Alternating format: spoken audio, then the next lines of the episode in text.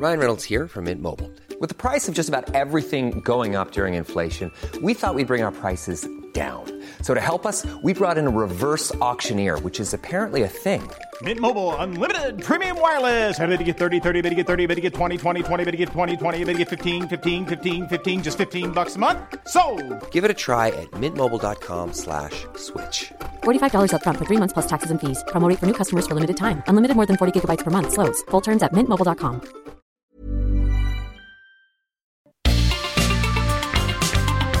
Heraldo Media Group presenta la información y el entretenimiento que usted necesita para estar enterado también en su descanso. Alejandro Sánchez y el informativo Heraldo fin de semana. Por el Heraldo Radio, con la H que sí suena y ahora también se escucha.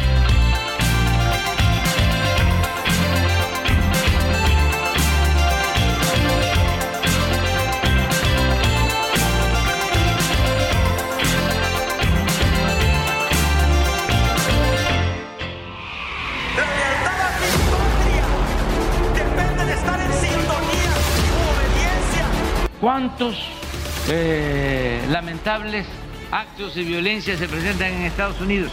Agresiones, tiroteos. ¿Nos enteramos? ¿Mandamos nosotros avisos, advertencias a los mexicanos de que no viajen a Estados Unidos, a determinados estados? No. La mano izquierda que explota por parte de Jackie Nava. La desaparición de los 43 estudiantes de la normal Isidro Burgos de Ayotzinapa la noche del 26 al 27 de septiembre de 2014 constituyó un crimen de Estado. Nosotros tenemos competencia a partir de que se determina la intervención de delincuencia organizada. Tenemos una... Muchas gracias. Ya me cansé. Rosario, no te preocupes. Hay que aguantar porque han empezado las críticas, han empezado las descalificaciones de aquellos a quienes ocu- ocupa y preocupa la política y las elecciones.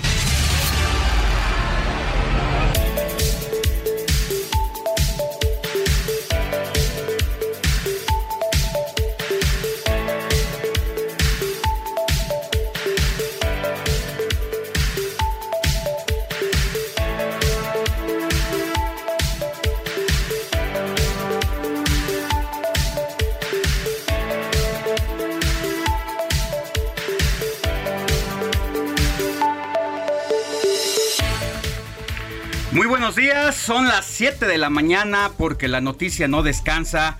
Estamos en el informativo de fin de semana del Heraldo Radio.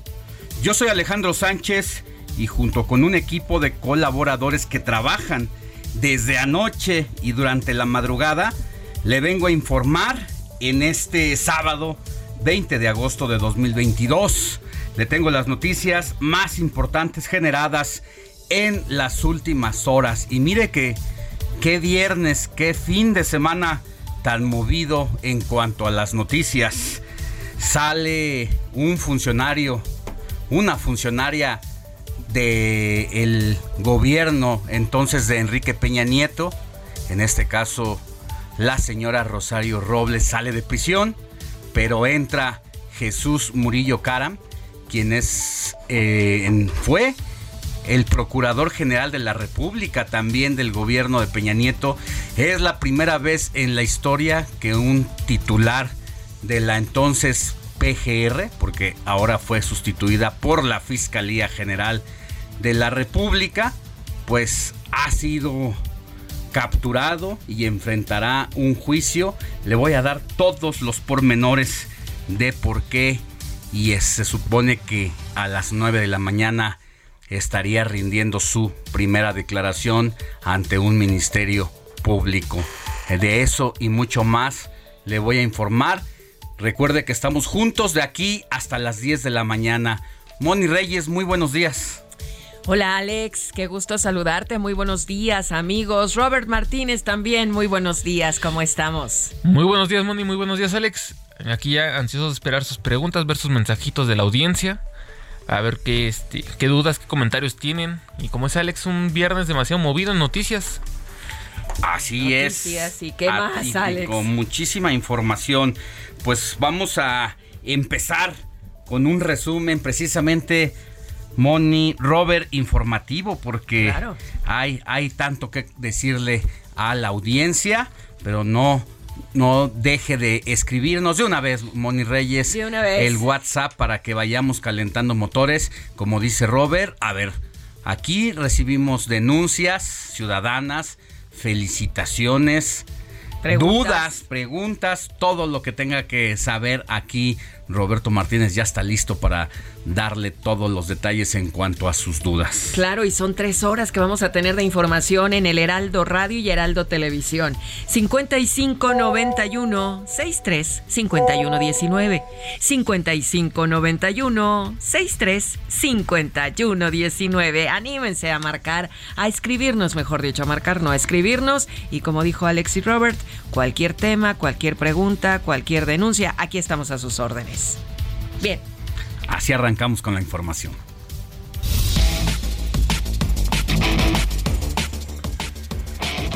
Mire, la exsecretaria de Desarrollo Social en el gobierno de Peña Nieto, Rosario Robles, ya durmió en su casa esta madrugada luego de que anoche y después de tres años abandonó el penal femenil de Santa Marta, Acatitla. El caso Robles revive el debate sobre la aplicación de la prisión preventiva, una medida cautelar aplicada en contra de los acusados para estar en la cárcel a pesar de que no haya sentencia en su contra. En un rato más vamos a hablar con su hija, Mariana Moguel, quien dice es el mejor regalo de mi vida porque mañana es mi cumpleaños y mamá ya está conmigo en casa. Y tras su salida del penal femenil de Santa Marta a Catitla, Rosario Robles reiteró que es inocente y que como su caso hay otras muchas más mujeres que están presas de manera inocente. Es la voz de Rosario Robles al abandonar en los primeros instantes de cruzar la puerta del reclusorio de Santa Marta. Como les acabo de decir ahorita a todas las chicas que me despidieron desde sus estancias con las lágrimas en los ojos, que no me olvide de ellas, que así como he luchado por ellas al interior, así siga luchando desde afuera y eso lo voy a hacer. Este compromiso lo tienen para mí. ¿Tienen más batallas? Muchas, ¿Confías en la justicia? claro que sí, se hizo justicia porque como lo dije desde el principio, yo debí de haber llevado este proceso en libertad. Escuchábamos a una Rosario fue fuerte desde que fue ingresada al penal, a pesar de que hubo quien le dijera que se escondiera de la justicia porque veían venir precisamente la captura en su contra ha dicho Rosario Robles que lo más seguro es que desde Palacio Nacional hubo esa orden en el que se incomodó quien es el inquilino principal, desde que él era jefe de gobierno de la Ciudad de México y ella era la presidenta nacional del Partido de la Revolución Democrática. Los dos tenían peso político importante eso es lo que dice Robles y seguramente Andrés Manuel López Obrador no le gustó y desde ahí tuvo cierta tirria al respecto. Luego hay que recordar que quien lleva el caso desde un juzgado de Rosario Robles es nada más y nada menos que el sobrino de Dolores Padierna directamente y por ende también sobrino político del profesor eh, el profesor René Bejarano entonces, ambos, dice, pues también se están cobrando una vendetta por aquello de eh, Carlos Ahumada, precisamente de las ligas, recuerda, cuando René Bejarano fue a una entrevista a Televisa con Broso y ahí, en vivo y a todo color, el propio profesor se veía en un monitor las imágenes de cómo se echaba los fajos de billetes a una moneda, a una maleta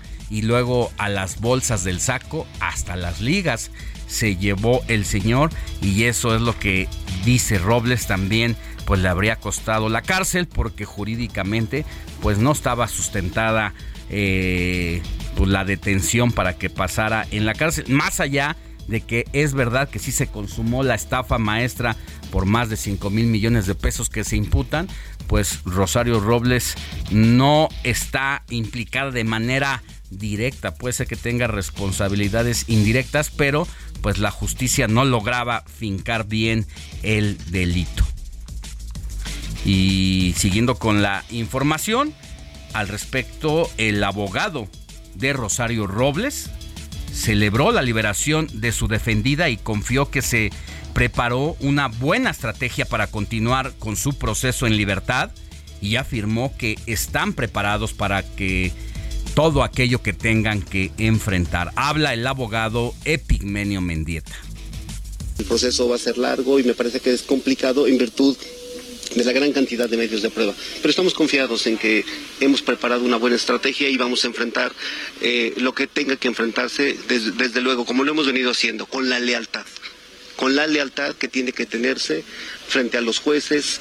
Y me parece que hoy tiene que ser una celebración para la justicia. Hoy el Poder Judicial de la Federación ha demostrado que es ese dique y es ese garante para la legalidad, con independencia que quede claro de los intereses de carácter político que puedan tenerse en cualquier asunto. Y mire, otro elemento que hay que destacar sobre la liberación de la señora Rosario Robles es la participación que tuvo directamente la Suprema Corte de la Justicia, en este caso quien es el presidente, Arturo Saldívar, porque se involucró directamente y por primera vez en la historia un representante del Poder Judicial, el máximo representante, acudía en este caso a raíz de un convenio que se firmó con la jefa de gobierno y el presidente del Tribunal Superior de Justicia de la Ciudad de México hacer una revisión de todos los casos porque se presume que hay 220 casos de mujeres en la cárcel, al menos ahí, nada más, en Santa Marta, Acatitla, que no deberían de estar porque una de dos, o les hicieron un mal juicio y no merecían estar con, aunque tuvieran cierto grado de responsabilidad, o la otra, muchas de ellas estuvieron en lugares y lloras que no deberían de haber estado y que al haber suposiciones judiciales de su participación en diferentes casos por los que se le acusen, pues ahí están y muchas de ellas no tienen sentencia.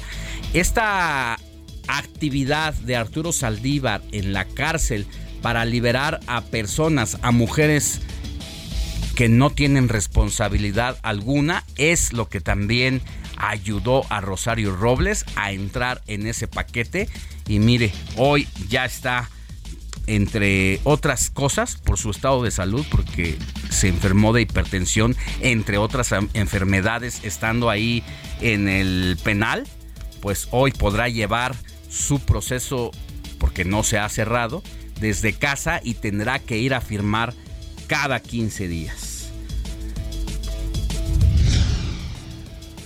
Y unas horas antes, la Fiscalía General de la República detuvo al ex procurador Jesús Murillo Caram, quien es acusado de los delitos de desaparición forzada, tortura y contra la Administración de Justicia por la desaparición de 43 estudiantes de la Escuela Normal de Ayotzinapa el 26 de septiembre de 2014. Y tras su detención, Jesús Murillo Caram fue trasladado al reclusorio norte de la Ciudad de México, donde hoy a las 9 de la mañana se va a llevar a cabo la primera audiencia para definir su situación jurídica. Por su parte, un grupo de estudiantes de la Escuela Normal Isidro, Burgos externó su postura tras la detención del exprocurador Murillo Caram y afirmó de que México estará en vergüenza hasta que todos los autores de la verdad histórica dejen de estar protegidos. Culpar y encarcelar a todos los que tuvieron que ver intervenir en la verdad histórica, porque es una vergüenza, siendo un informe, así como le quiso dar el carpetazo al 26 de septiembre. Internacionalmente, México quedó en vergüenza y sigue quedando en vergüenza, ya que en este país se prefieren intereses de unos cuantos que a la población en general. A ver, le complemento la historia rápidamente. Andrés Manuel López Obrador, desde que era candidato de la, a la presidencia de la República, prometió que al llegar al poder, él sí iba a aclarar qué habría pasado con los jóvenes estudiantes y iba a dar pormenores de su paradero. Bueno, a cuatro años de su gobierno y después de crear la Comisión para la Verdad y Acceso a la Justicia, que encabeza el subsecretario de Gobernación Alejandro Encinas, pues se presentó un informe diciendo qué es lo que ocurrió en torno a la verdad histórica. Y no hubo muchas sorpresas, porque de manera oficial, formal, se confirma que se derrumba la verdad histórica, que todo lo que se dijo de los jóvenes que se habían sido eh, asesinados en el basurero de Cocula y que luego sus restos fueron arrojados a un río de la ribera de esa zona, pues ya se sabe hoy de manera oficial lo que usted y yo y todos sabíamos, que esa verdad histórica solamente colgaba de alfileres y que no representaba a la realidad. Jesús Murillo Caram es el arquitecto de esa verdad histórica, ex titular de la entonces PGR. Pero por el momento seguimos sin saber qué es lo que sí ocurrió. Es decir, cómo los detuvieron y a dónde los llevaron, hasta ahí se había quedado la realidad. Pero no sabemos si siguen vivos, si están muertos y si están muertos, dónde fueron depositados sus restos, porque falta toda esa información, lo mismo que no sabíamos. Y ahora lo que hace el presidente de la República, bueno, la Fiscalía General de la República es capturar al ex titular de la PGR para que enfrente eh, todos los delitos relacionados a que se torturaron a personas eh, que fueron detenidas para que sacaran, sacarles información y entonces seguimos de alguna manera para como sociedad y como para los padres de familia siguen en la misma situación, no saben dónde están sus hijos. Lo que dice Alejandro Encinas es que hay altas posibilidades de que hayan sido pues ejecutados los jóvenes. Así que mientras seguimos sin respuesta, hoy el titular de la PGR, está detenido y más adelante le vamos a tener todos los detalles con un enviado del Heraldo Media Group al reclusorio porque a las 9 de la mañana hay audiencia pública en torno a ese personaje.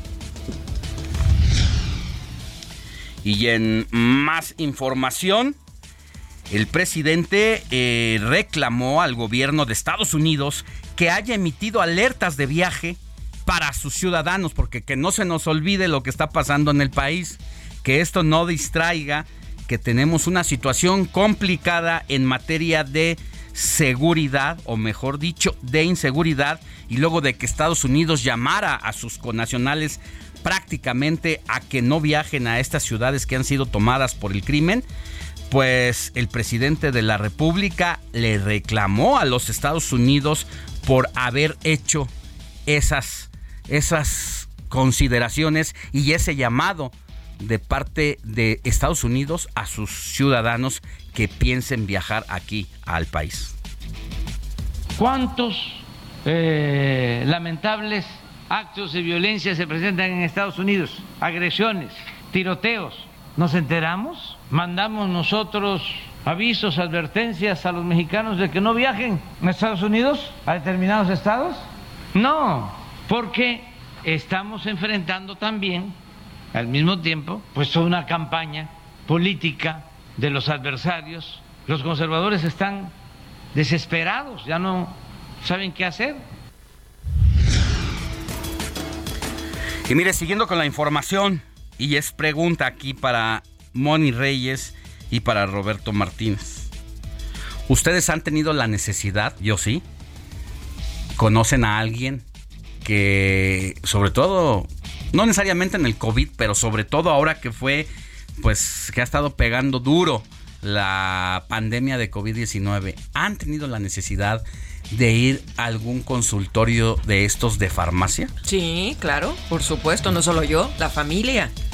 Todo es mundo. de inmediato, porque desde que hay una leve enfermedad, si no quieres, eh, si quieres tomar medicamento, necesitas una, una receta. médica. Y entonces parte del negocio de estas eh, boticas o farmacias, pues fueron precisamente a partir de una ley que hizo el gobierno de la República para que toda persona que necesitara de entrada mm, surtir su receta, pues ya no puede ser de palabra, tenía que presentar una receta médica. Entonces, Claro, muchas de estas eh, Farmacia. farmacias pusieron un consultorio adyacente Claro. y se cobran de 50 pesitos la consulta. Bueno, pues así como tú, tú Robert, sí has recurrido. Ese sí, bastante más en ese tiempo de pandemia era el lugar como que teníamos que asistir tanto en familia, yo como de cajón para ver si teníamos, tan solo para hacernos la prueba de COVID, De ahí era donde asistíamos para hacernos el estudio. Y si ya nos sentíamos mal, pues ya de una vez este, hay que nos atendieran en, la, con- en el consultorio por las complicaciones que luego es ir al, ¿Sí?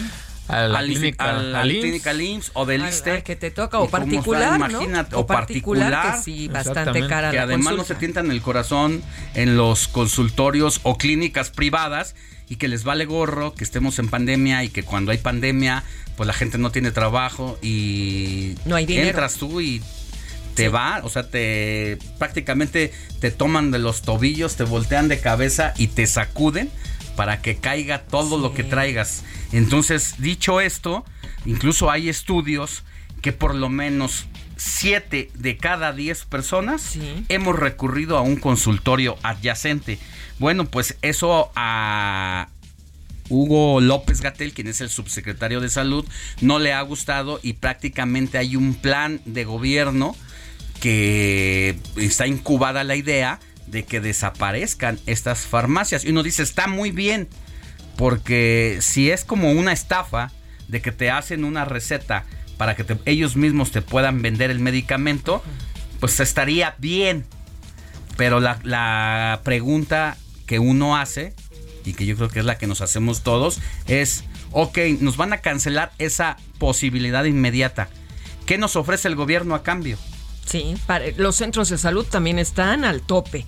Pero además otra cosa importante, Alex, que hay que mencionar de estas farmacias que han, eh, que han servido en algún momento estos consultorios que están pegaditos a las farmacias que conocemos muchos de, de- de nombres, que los médicos, los mismos médicos, algunos han denunciado que tienen una cuestión de higiene espantosa. O sea, de verdad es algo increíble cómo están estas farmacias trabajando, estos consultorios, con condiciones de higiene que de verdad te dan miedo, pena. Sí. Y está peligroso porque el contagiadero de por sí se da en un 2x3, imagínate en y estos ahora que la propia pandemia de COVID ha como avivado algunos otros virus. Incluso estábamos leyendo que hay eh, virus ahí que o, o pandemias que ya se creían erradicadas, pero que definitivamente no. Bueno, de eso vamos a hablar también más adelante, eh, Moni. ¿Con? Y eh, vamos a tener todos los análisis, el análisis, vamos a diseccionar toda esa información, la vamos a desarrollar. Tenemos un reportaje especial. Muy bien. Y mire, José Bernabé Lavaca, presunto líder del grupo delictivo Los Mezcales y uno de los principales generadores de violencia en el estado de Colima, fue trasladado este viernes al penal Altiplano en Almoloya de Juárez, Estado de México. Y la Ciudad de México, otro caso que alarma, desactivó 96 aplicaciones de montadeudas. Estos negocios utilizaban violencia psicológica en sus métodos de cobranza y eran coordinados desde China. Más adelante le tendremos todos los detalles sobre esta nueva modalidad de fraude. Uno pide, uno pide dinero prestado a las aplicaciones, te lo prestan. Tú te dicen que si les das derecho acceso a toda tu información, sí, y que luego todas tus fotos, si es que tienes fotos íntimas por ahí, mensajes, te extorsionan diciendo que se lo van a enseñar a tus familiares. Y si no tienes fotos íntimas, ellos se encargan de hacerlas. Así que toda esta situación y más le vamos a tener después, después de volver de esta, esta pausa. vamos a una pausa. Vamos. Alcanzamos a dar todavía el WhatsApp antes de irnos. 5591 6351 19. Regresamos.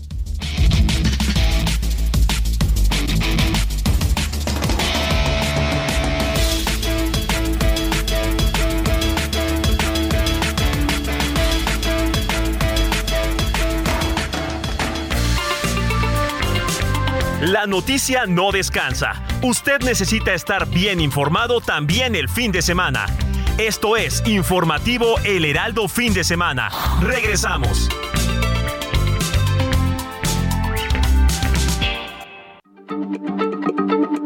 Heraldo Radio, la H se lee, se comparte, se ve y ahora también se escucha.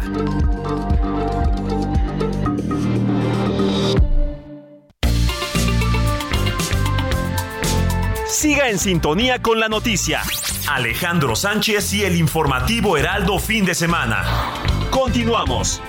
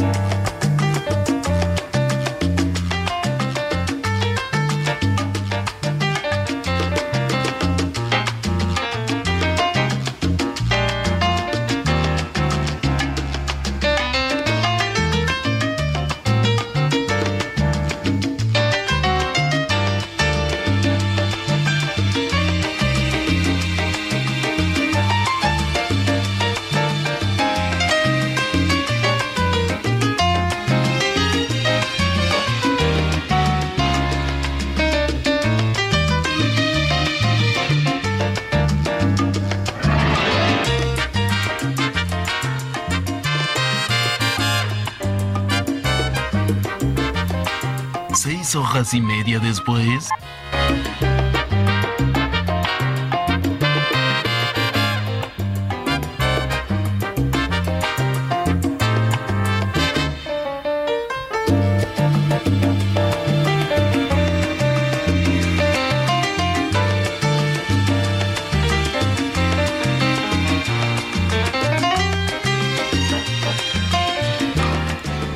Son las 7 de la mañana con 32 minutos hora del centro del país.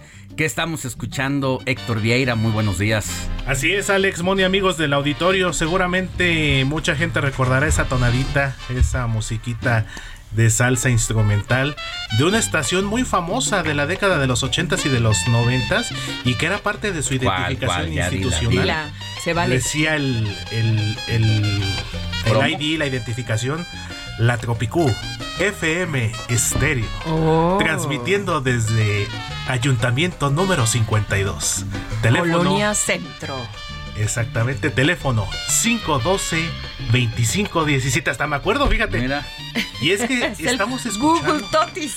esta, esta canción, mi Alex Money, es porque precisamente un día como hoy, 20 de agosto, pero de 1980, se estrenó este disco que se llama Unshined Force. Esto lo interpreta la Sonora Ponceña, esta legendaria agrupación de salsa puertorriqueña con más de 50 años de trayectoria musical. Y este tema se llama Nica's Dream Mambo y forma parte de este disco que se estrenó hace nada menos que 42 años, mi querido Alex. Y mira, hay sonidos, hay música, hay canciones que las escuchas y luego, luego te remontan un comercial, un jingle, un programa de televisión, una entrada, así como hace poquito tuvimos eh, a Barry White con la entrada del programa de los polivoces, pues así pasa con este tema Nicas Dream Mambo, pues un clásico de la radio de antaño. Y no tengo referencia, lo más probable es que existan, pero no tengo una referencia que salsa instrumental, además de este que es un clásico, no se me viene a la mente algún otro hit o algún otro éxito de salsa instrumental. Comercialmente no, sí hay No, sí hay, sí hay. Pero, que haya pegado y que esté así como un clásico, no, no lo no lo tengo identificado. Y son de las pocas, mi querido Alex, y mira que como que se apetece bailarla, por supuesto, pero te imaginas así como que en la tarde, en una reunión de amigos, no sé, un fin de semana al mediodía. Mejor con solito con tu pareja. Claro. Sí, en una noche romántica. Por supuesto. Y mira que mucha gente identifica. Y mira que estoy romántico, dice. sí, sí, andas romántico. No, más o menos. Enamorados. Ay, ay, ay, ay, ay, del trabajo. Fuertes declaraciones. ¿Se puede, no, nos, se, ¿Nos puedes dar una pista o, o no?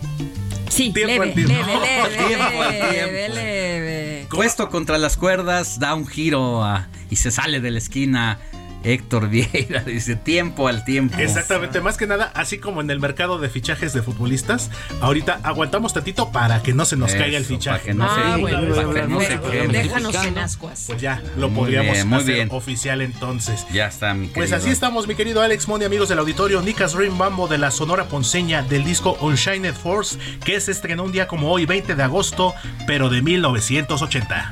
Súbele, Quique. Gracias, Héctor. Seguimos aquí.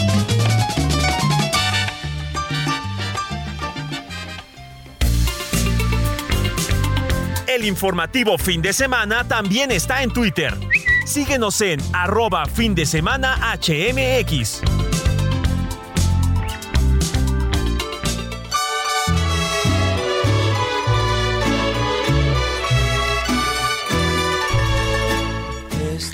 Ya llegamos al momento esperado de Moni Reyes, su participación en torno a que nos tiene que decir a quién tenemos que correr abrazar en este sábado 20 de agosto de 2020. Oye, 20 de agosto, qué rápido decir 20 de agosto, Acabo de dar el abrazo de Año Nuevo. ¿Cómo es posible que ya estemos en agosto? Eh, tengo unas esferas ahí en casa. Todavía. Que iba a ir a guardar a casa de mi madre, eh, de mi departamento. Que dije, me roba espacio, mejor voy a ir a dejarlas a casa de mi madre y se me pasó el año y ahorita ya digo, no, ya para no, qué. ya no las lleves. Ya para qué. Sí. Ya no tardamos nada. Yo ¿eh? ya, ya estoy con la decoración de otoño, imagínate. Como dicen las señoras de mi barrio, Nada más llega septiembre y ya valió año. Se va como agua el tiempo. Pero bueno, pues esas esferas luego nos pasas la foto para ver cómo están guardaditas y bien mm, limpias y pulidas, así ¿no? Es. Muy bien. Pues a quién vamos a darle abrazo hoy? Hoy le vamos a correr a dar un abrazo a quien lleve por nombre Bernardo y Samuel, porque hoy es santo de Bernardo y Samuel y les platico brevemente quiénes fueron estos santos. Bernardo de Claraval fue abad y doctor de la iglesia. Inició su carrera en esta ingresando en el nuevo monasterio junto a otros 30 compañeros religiosos. Durante su trayectoria recorrió toda Europa para otorgar ayuda a los que la necesitaban y expandir la orden del Cister, siendo además el fundador y primer abad del monasterio hasta su muerte en Langres, Francia. Por su parte, Samuel fue profeta y juez en Israel, el cual por mandato divino proclamó a Saúl como rey de su pueblo. Sin embargo, este último fue rechazado, según se dice, por la falta de fidelidad, por lo que Samuel tuvo también el honor de ser el que eligiera a su sucesor. ¿Quién fue su sucesor? David, del que es descendiente Jesucristo. Y ahora le damos un abrazo con todo cariño a Bernardo, a Samuel, a Filiberto, Cristóbal, Leovigildo, Gervasio y Luis Francisco. A todos ellos los queremos, los abrazamos y no hay nombre de ninguna mujer, mi querido Alex. Puro hombre. Curiosamente, puro macho, macho men y bueno, la verdad es que creo que es atípico, ¿no? Es no no Sí. recuerdo otro No, ni yo. otra otro día que hayas dado nombre de de, mujeres. de puro hombre o de puras mujeres, como que siempre hay Bueno, hay- no importa, hay- los amamos así como son, los respetamos y la verdad es que le doy un abrazo a quien lleva por nombre Bernardo, porque es un gran amigo, un escritor y que quiero con, con todo cariño. Así es que felicidades Bien, a pues todos. un ellos. abrazo para, para ese Bernie A y para todos los, los demás que nos escuchan. Y hay, hay algo más, Sí, algo más en algo el pen- más. hay algo más allí en la en la palestra. en la palestra, aquí en nuestra bitácora y en nuestra escaleta. Hoy, mi querido Robert Martínez, es Día Mundial del Mosquito. 20 de agosto se celebra el mosquito. ¿En memoria de quién? A ver, Robert, ¿sabes de quién? De. Sir Ronald Rose, que descubrió que... Descubrió que los mosquitos hembras son los responsables de transmitir la enfermedad de la malaria entre los seres humanos. Esto fue el 20 de agosto de 1897 cuando este médico inglés descubrió que la relación entre la transmisión de la enfermedad de la malaria y la picadura de los, y los mosquitos hembra. Entonces, imagínate, Mónica, ya cuánto tiempo ha pasado y se está- ahora estamos celebrando a los mosquitos. Es- Esos que no nos dejan dormir. Y aparte, aquí en este caso nos decía que nos transmiten enfermedades. Ajá. Está, es algo que, pues ya ves que de repente hay días para celebrar todo. Ah, sí, o también igual. tenemos otro día ver, que se celebra. El Día Habla- Internacional. espérame, espérame, hablando de a ver, ver, espérame, Robert, vale, porque hablando de mosquitos, perdón. hablando de mosquitos Tengo anoche no- ronchas, no, ah. me dejó dormir uno, o sea, uno no Eso sí cree calienta. como un insecto de 2 milímetros puede causarte un sonido que te puede volver loco toda la noche. O sea, me tuve que levantar después de que me dormí tardísimo eh, y levantarme a buscar al maldito mosco, ¿Y lo porque además no tenía perdón, pero sí. O sea, eso merecía. Y lo agarré literal a periodicazo. Hasta que lo caché por ahí que se puso en la pared y ahí dejó su, su gracia Su también. Pero es impresionante, ¿no? Sí, Cómo claro, un cómo mosquito molesta, puede sí. tener ese sonido. Y aunque llevara tu misma sangre, no te dolió. Aunque lleve mi misma sangre, Robert. Muy buen- está muy buena esa. Aunque ya llevaba mi misma sangre, no me dolió. Ay, bueno, Día Mundial del Mosquito. ¿Y también de qué más, Robert? También es el Día Internacional del Animal sin hogar. Sin hogar. Y esto se celebra desde 1992 y justamente esto me recuerda al que ya hemos llevado aquí en el Heraldo Radio, en el Heraldo Televisión, el tema de que México es el principal país en, Lat- en Latinoamérica con perros, Perros callejeros. Creo que eran 5 millones de perros callejeros en todo el país. Entonces, más. son más los que andan en la calle que los que Y tienen dueño, ¿eh? Exactamente. Y uno, pues a veces si caminas por aquí, por la Condesa, por la del Valle, es difícil que veas perros callejeros. Sí, ¿verdad? Pero nada más hay que Cruzar entrar, el charco. salir de esta, de este primer De círculo. Y perros hay por todos lados. No dejan a veces ni comer a gusto los tacos. Ah. No, y ni hablemos de tacos ahí. porque ya ves que luego aparecen también. Ya sé, Ahí. bueno, también hubo, hubo algunos casos lamentables. de, de recién. un ataque ¿Qué más, Moni? Pues también es día, ¿les gustan las hamburguesas con patatas fritas al lado? Ay, a mí me las hamburguesas no me gustan tan, o sea, me No, las pero como. las patatas sí. No, las Pero las patatas papas sí. son las patatas. Ya ya supe el las la- ahí les va un tip para que queden muy buenas las papas fritas. ¿Cuál es? Las lavas muy bien, las pelas, la o las o si quieres las las picas como en a la francesa, las dejas remojando en agua, las sacas, las congelas. Wow. Y luego les ya que las descongelas un poquito, les pones harina de trigo, las metes a la freidora o las echas al sartén con el aceite Con hirviendo mucho aceite. y vas a ver cómo cuando ya se me antojó. Crujiente. Cuando la mm, muerdas vas a ver cómo va a crujir. Oh, wow, Así que ahí está el tip. ¿Y, y de dónde es el origen de estas patatas fritas, mi querido Robert? Se estima que el origen de las patatas fritas se remonta en el siglo XVII debido a que los belgas usaban como frutos del pescado frito cuando los ríos se congelaban en la época de invierno. Ya y mira ves. qué curiosidad, son de Bélgica y nosotros le llamamos papas a la francesa. Entonces, Ay, no. Mira, Son así, de- así pasa. Del país de origen de mi novio Jean-Claude Van Damme. Ah, Ay, desde ahora mis papas a la belga. Muy belga el señor. ¿ah? Pero Guapo. bueno, muy guapo y muy de allá. Muy de allá.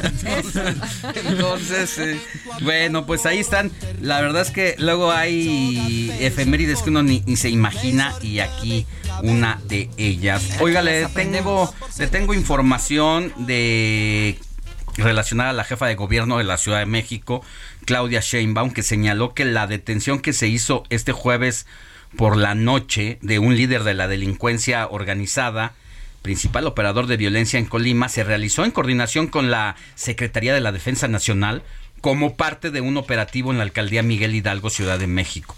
Es una operación en donde se solicita la participación de la Secretaría de Seguridad Ciudadana y siempre vamos a participar ahí, dijo la jefa de gobierno, donde nos llamen para poder apoyar a la seguridad de la ciudad y de cualquier lugar en el país, comentó al respecto en el marco de su conferencia de prensa de este viernes, donde se informó sobre el desmantelamiento de una red de corrupción en el registro civil de la Ciudad de México.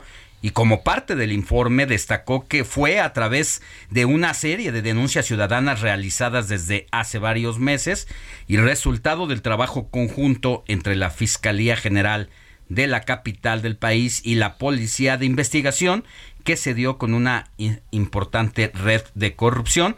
Y se trata de personas que trabajaban en el registro civil desde hace muchos años que tenían folios guardados de actas de nacimiento, actas de defunción, vinculados con el negocio que estaba fuera del registro civil y en una operación que se realiza se realizaba previa a la actual administración y que se había mantenido, pero las investigaciones hoy dan resultados y así lo dijo Claudia Sheinbaum, la jefa de gobierno de la ciudad.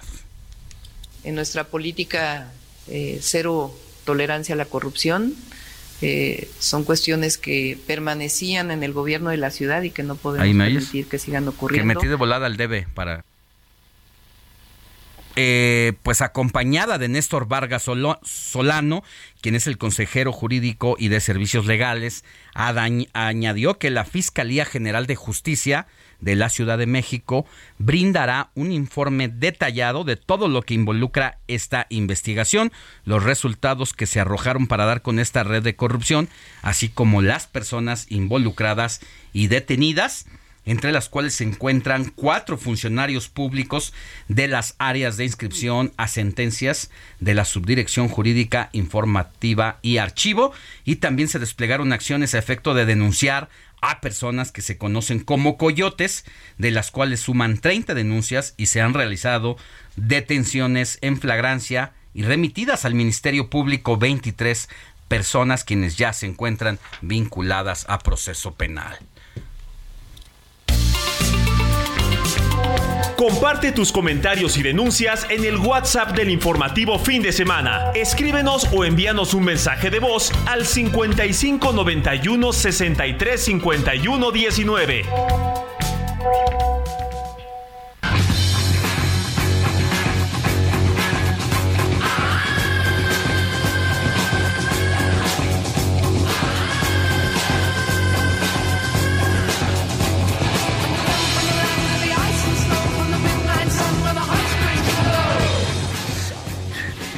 Es el momento de los deportes con Jorge Mile, quien nos tiene un resumen de la jornada de este fin de semana. Mi querido George, muy buenos días. Buenos días. Saludos, Alex. Aquí andamos. Oye, se, se alinearon todos los actos para que pasara todo, ¿no? El día que Chayito salga, que la señora Rosario Robles salga de la cárcel, van a ganar las chivas. El día que Murillo Caram sea detenido, van a ganar las chivas. ¿Y qué crees? ¿Qué? Ganaron las chivas. Ándale, no, pues esos- ese cambio del equipo Peña Nieto. Sale Rosario Robles y entra Murillo Murillo. Caram. No, Y, en- no, y- no. y es como si estuviéramos viendo el, el- ahí, entonces ganan las chivas, ¿no? Sí, sí, sí, todo se dio. No, pues se acabó el maleficio ahí, entonces una, muy raro el maleficio de las chivas. Sí, rarísimo. Ahora sí todo puede pasar, ¿eh? No sabía que había empezado en Aguascalientes la feria, pero ayer hubo feria del gol allá en Aguascalientes y las Chivas ganan 4 por 0 con eh, goles de Saldívar que tuvo un doblete, él abrió el marcador al minuto 30, 180 segundos después, Alexis Vega entró y el Piojo Alvarado aparece frente al área para definir eh, 2 a 0 al 53. Fernando Beltrán de zurda conecta y vence al portero del Necaxa. Ya al 68 cerró nuevamente Saldívar la goleada concretando un penal que ya sabes, lo, vieron en el bar, que sí, que no, total que sí, y desde los 11 pasos decretó el 4 por 0, así la primer victoria de las Chivas, para este sábado hay intensa actividad en el fútbol de nuestro país. A las 5 de la tarde, Querétaro recibe a los Cholos de Tijuana, a las 7 va el conjunto bicampeón, los zorros de el Atlas reciben en el Jalisco el Puebla. A las 7.05 el clásico regio. Los rayados en contra de los Tigres. Y el Baba Bowl de nuestro balompié va a ser Bravos contra Mazatlán a las 9 de la noche allá en Ciudad Juárez y por supuesto el América en contra del Cruz Azul en el clásico joven. Esta tarde también, hay que recordarlo, la selección femenil sub-20 comandada por Ana Galindo buscará hacer historia en el Mundial de la Especialidad. Van contra España. Mucha suerte a las chicas que han hecho un gran trabajo. Le ganaron a Alemania en cuartos de final.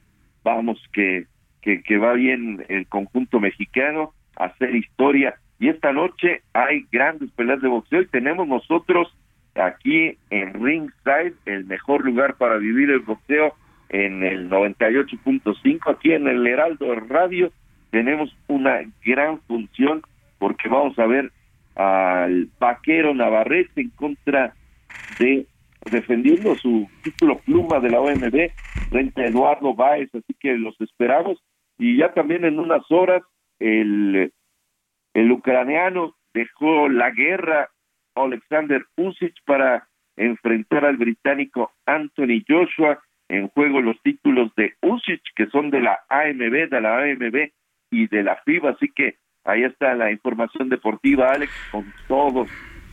Pues muy bien, mi querido George, y te escuchamos en la noche en estos micrófonos. Ahí vamos a estar con Eduardo Camarena, Alfredo Ruiz y nuestro produ de oro, eso. Héctor Alejandro. Lo quieren, lo quieren mucho. En Ringside, ahí estaremos escuchándote de 9 a 10. Sí, señor, ahí vamos a empezar. Bueno. Y, y va a estar bueno, ¿eh? El vaquero Navarrete es garantía. Baez es un tipo que siempre va hacia adelante. Dos mexicanos en el ring, siempre es una buena combinación. Bien. Así que va, va a estar bueno. Atentos, gracias Jorge, buen día. Un abrazo. Un abrazo.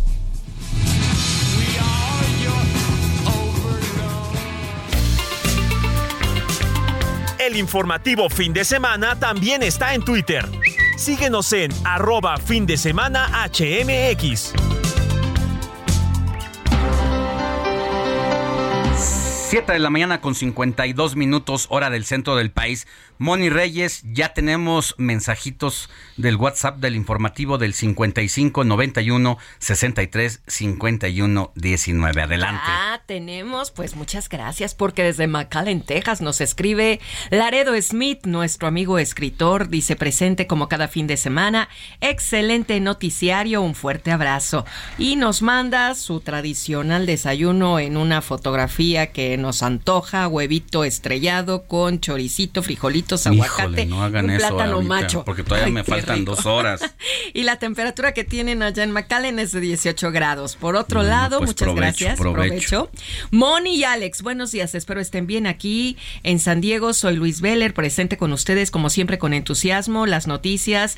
No hay nada mejor que pueda hacernos felices que siempre sonreír. Un fuerte abrazo. Muchas gracias. Muy bien. Por otro lado, nos saludan. Hola, buenos días Alejandro. Te sintonizamos de un rinconcito del estado de Oaxaca, en el Istmo de Tehuantepec, desde Unión Hidalgo, Oaxaca, la familia Cruz López, su amigo Pablo Cruz, la señora Esperanza Mm. López. Saludos en cabina, abrazos y bendiciones. Muchas gracias. Un abrazo hasta Un allá, abrazo. hasta esa parte estrecha de la República Mexicana. Me tocó conocerla cuando después de los sismos de 2017 que hice la cobertura precisamente para el Heraldo de México y me gustó, me gustó mucho esa zona. Lástima que la tuve que conocer en un momento difícil, pero ya volveré por allá. Querido Pablo Cruz y señora Esperanza López, un abrazo. Irás de turista. Bueno, pues por otro lado, Juan Carlos Martínez nos dice: Saludos y bendiciones, Moni Alex, equipo, para todos. A mí sí me funcionan los consultorios del doctor de la esquina. Más rápido y sí están limpios. Los hospitales hay que madrugar para que a uno lo atienda. Definitivamente de acuerdo, ya lo hemos dicho, aquí a nosotros nos ha funcionado en algún momento determinado de la vida y hablando de los consultorios, ha visto, han visto las botargas, ¿no? Sí, de las que están allí, Que del doctor Simi, que están bailando eh, pues, Cumbia, cumbia, salsa, o re- eh, ah, sí, incluso o sea, Reggae. reggae, pero Robert Martínez, tú tienes, ¿cuánto gana una persona como ellos? Pues mira, Alex, ahí lo- la oferta que tienen ahí las farmacias similares es de 10 mil pesos por el usar la botarga de 12 kilos, pero ya en promedio tienen, es que ya es diferente el precio que le están pagando y en promedio es de 9 mil pesos mensuales para andar bailando por varias horas en cal- cuando hace calor y no hacen descansos de 30 minutos, 40 minutos para 12 poder horas recuperarse. Estar cargando ese animal. Bueno, nosotros vamos a una pausa y volvemos con más información. Recuerde que ya estamos en televisión también en el canal 8 de TV Abierta. La noticia no descansa. Usted necesita estar bien informado también el fin de semana. Esto es Informativo El Heraldo Fin de Semana. Regresamos.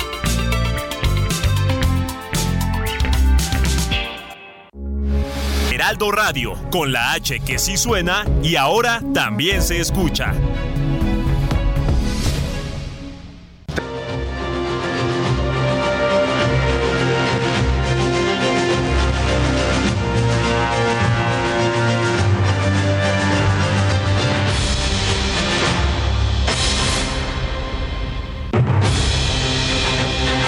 Estamos en el informativo del fin de semana. Se incrementa la polémica alrededor de los consultorios adyacentes en las farmacias.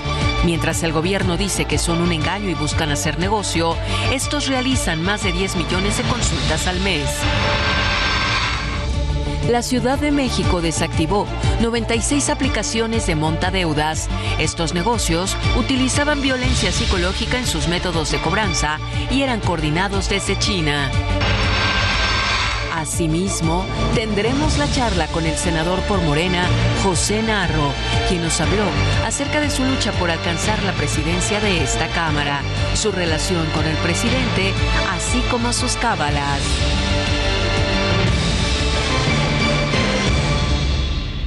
¿Buscará algún acercamiento con el presidente, algún diálogo que quiera tener Pues con él? ahorita el acercamiento es con mi familia porque tres años no he estado viéndolos hija, atrás. Mi hija. Muchas gracias a todos. Muy buenas noches. Buenas ¿Va, va a contrademandar, Rosario? Voy a disfrutar la vida. Bueno, esta es la voz de la libertad, es el sonido de la esperanza, es la voz de Rosario Robles, la exsecretaria de la Sedesol y de la Sedatu, quien salió ayer del penal de Santa Marta a Catitla. Esto para seguir su juicio desde casa. Debido a su edad y a los problemas de salud que presenta, la Fiscalía General de la República cambió las medidas cautelares para Rosario Robles, quien deberá presentarse cada 15 días para cumplir la orden de la autoridad. Buenos días, soy Alejandro Sánchez, porque la noticia no descansa. Así seguimos con el informativo de fin de semana de este sábado 20 de agosto.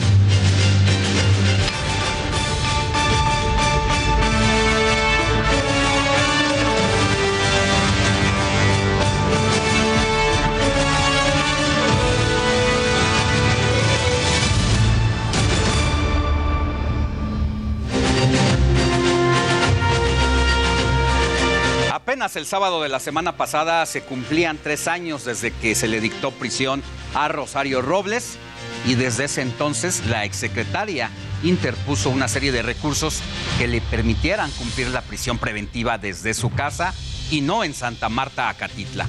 Para ello, Robles Berlanga aseguraba que vivía en el mismo domicilio desde hace 24 años. Pero las autoridades tenían un informe que aseguraba que la exfuncionaria había tramitado una licencia de conducir en un domicilio distinto, lo que implicaba que había mentido sobre su residencia y por ende representaba un riesgo de fuga.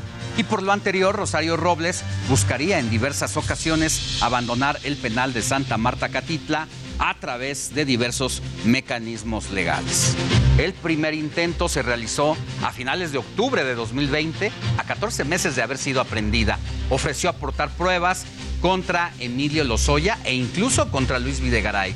Y en febrero de 2021, la Fiscalía presentó su acusación contra Robles, a quien señaló por no informar a su superior jerárquico ni hacer nada para evitar los desvíos millonarios de la llamada, pues la llamada corrupción que saqueó desde recursos de ahí de la dependencia de la sede Sol, pero también apoyado por universidades de distintos países. Todo un entramado a la que se le llamó la Estela de Oro. El 20 de septiembre, pues así ocurrió esta, esta causa y por tercera vez su lucha pues de abandonar la prisión debido a que el delito de ejercicio ilegal del servicio público que se le imputa estaba derogado. Un mes después volvería a serle negada la libertad condicional, pues se consideraba que a dos años de que estuviera presa todavía existía un alto riesgo de fuga. Su quinta oportunidad llegaría en diciembre de 2021.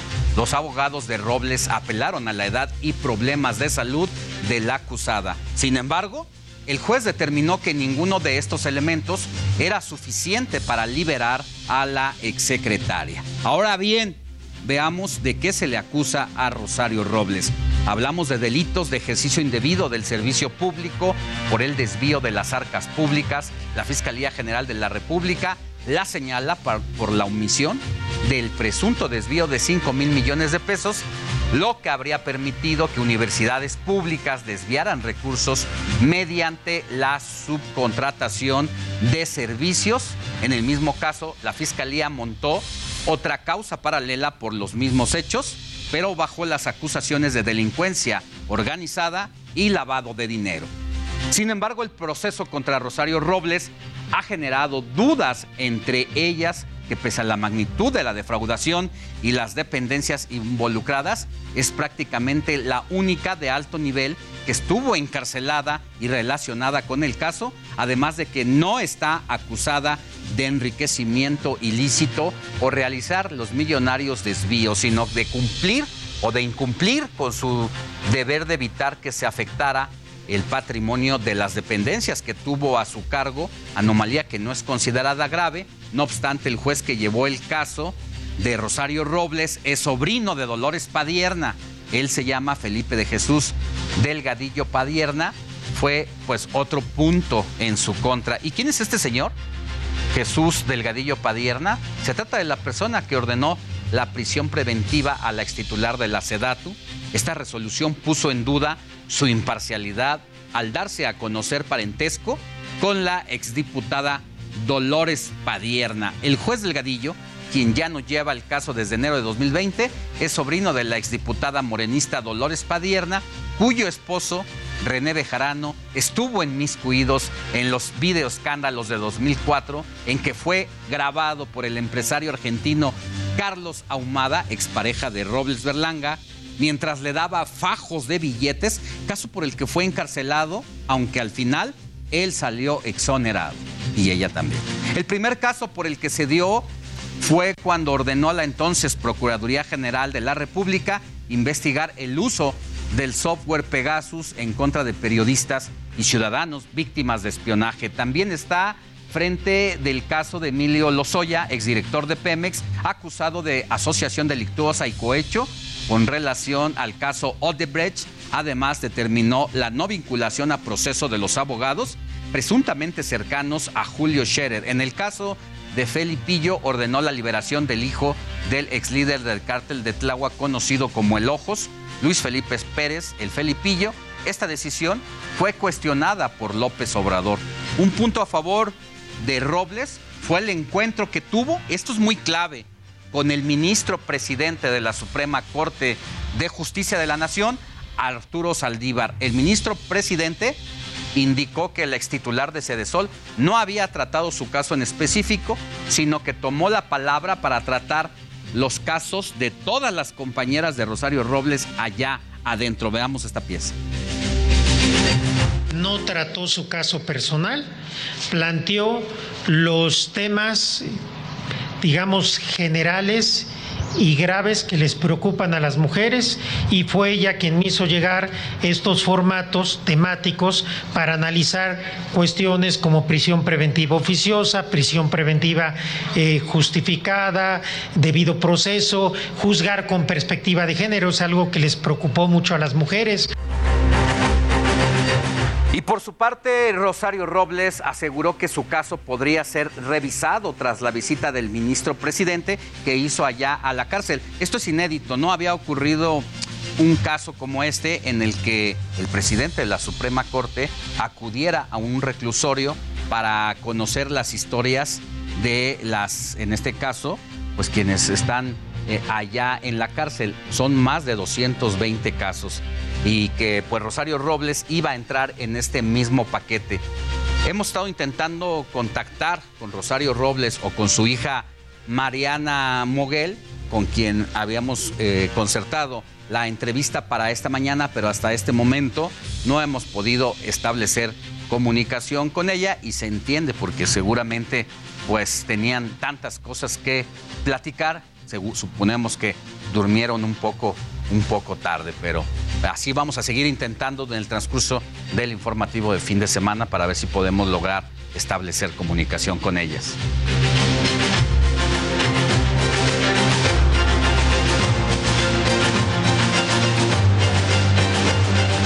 Tal y como si se tratara de un partido de fútbol en el que se hizo un cambio de jugadores, el mismo día que sale de prisión Rosario Robles, la Fiscalía General de la República anuncia la detención de Jesús Murillo Caran, misma que se realizó al mediodía del viernes. La captura se hizo en la Ciudad de México. Entre las evidencias que apuntan en su contra se encuentra una grabación hecha por la, Secretaría, de la Marina en el basurero de Cocula el 27 de octubre de 2014 es decir, un mes después de la desaparición de los 43 jóvenes estudiantes y donde se aprecia al exfuncionario en el lugar. De acuerdo con la investigación, este sitio fue manipulado por 12 marinos ese mismo día. Pero, ¿quién es Jesús Murillo Caram? Es un abogado y político de 74 años de edad. Es originario de Mineral del Monte Hidalgo donde por cierto gobernó de 1993 a 1998 bajo el, estandarte priista. Después fue subsecretario de Seguridad Pública de 2006 a 2012, eh, senador federal. También estuvo como secretario general del PRI a partir del 2017 y poco después fungió como procurador general de justicia de la República en 2012 y posteriormente como titular de la Secretaría de Desarrollo Agrario, Territorial y Urbano. Otro de los involucrados en la llamada verdad histórica es Tomás Herón, quien es licenciado en Administración Industrial, tiene maestría en Ciencias Penales, fue tesorero de Compañía Industrial de Parras en 1993, además director financiero en el Grupo de Control de Riesgo, su cargo más importante, jefe de la Agencia de Investigación y de Áreas de Inteligencia. Hasta la fecha está prófugo de la justicia, se dice que está en Israel, pero juntos, tanto Murillo Karan como Tomás Herón habrían armado, son prácticamente los arquitectos de la verdad histórica que eh, se dio a conocer en su momento en el gobierno de Enrique Peña Nieto para salir en torno a las investigaciones siempre, siempre desde el inicio muy enredadas por todos los puntos que implicó y que representó la desaparición de los 43 jóvenes estudiantes de Ayotzinapa. Otro de los implicados eh, funcionarios federales en esta causa es Rodrigo Archundia. Él es extitular de la Subprocuraduría especializada en investigación de delincuencia organizada. También Hugo Ruiz, ex encargado del despacho del Aceido, y Gualberto Ramírez, ex titular de la unidad especializada en materia de delitos contra el secuestro. Y mire, en agosto de 2018, el entonces presidente Enrique Peña Nieto defendió precisamente esta verdad histórica. Veamos esta historia. La investigación ahí está. Evidentemente, ante la negativa y el rechazo de los padres de familia por aceptar los alcances de la investigación realizada por la Procuraduría General de la República, en donde había evidencias claras y contundentes de que muy lamentablemente los 43 jóvenes habían sido incinerados por un grupo delincuencial que operaba en el estado de Guerrero. Yo estoy en la convicción que lamentablemente pasó justamente lo que la investigación arrojó. Y bueno, mientras tanto, el subsecretario de Derechos Humanos, Alejandro Encinas, confirmó que Peña Nieto, a Peña Nieto no lo investigan por el asesinato, que prácticamente ya lo dan como un hecho, de los 43 jóvenes estudiantes. De las órdenes que está procesando la Fiscalía, yo preferiría que es la Fiscalía quien tiene que dar la información, pero sí hay personajes de todos los sectores que mencionaste. Peña Nieto no. Y mire, hablando de Alejandro Encinas, el pasado jueves dio a conocer los avances sobre la desaparición de los 43 estudiantes de Ayotzinapa en el que se encontraron varias diferencias con la llamada verdad histórica. Déjeme decirle aquí algo importante. Eh, al inicio del gobierno del presidente López Obrador, e incluso desde que era candidato, prometió que al llegar a la presidencia daría a conocer la verdad de lo que ocurrió con los jóvenes y daría a conocer su ubicación y paradero en cualquiera de las circunstancias, ya sea vivos o muertos. Cuatro años después, Alejandro Encinas, pues presenta este informe y destaca, destaca varias cosas. Que los estudiantes iban a boicotear el informe de María de los Ángeles Pineda, quien era la esposa del alcalde de Iguala y quien aspiraba a suceder a su esposo en aquel lugar. Eh, los alumnos fueron llevados a la comandancia de Iguala, lo dice el reporte de la verdad histórica hecho por quien hoy ha sido detenido y que la desaparición fue por instrucciones de El Gil, uno de los principales narcotraficantes de la zona allá en Iguala. En tanto, el informe de Alejandro Encinas dicen y reconocen la versión de que estudiantes iban a tomar autobuses para trasladarse a la Ciudad de México. Hasta aquí, nada nuevo, todo esto ya lo sabíamos. Detenidos solo los que iban a bordo del autobús 1568 y el A1 ordenó la desaparición de todos los estudiantes. El A1 se eh, pues habla de un mm, delincuente, de un narcotraficante, todavía sin identificarlo por su nombre. La verdad histórica también se decía que los integrantes de Guerreros Unidos incineraron a los estudiantes en el basurero de Cocula para luego arrojarlo a eh, un río de la zona y que eh, además se señala a Eduardo N., alias el Chucky, de darle los machetes a los asesinos para destazarlos y meterlos a una bolsa para que el grupo se deshiciera de ellos. En el informe que da Encinas a conocer, pues habla de que los metieron en bolsas para que ellos, cada grupo, se deshiciera, se deshiciera de ellos.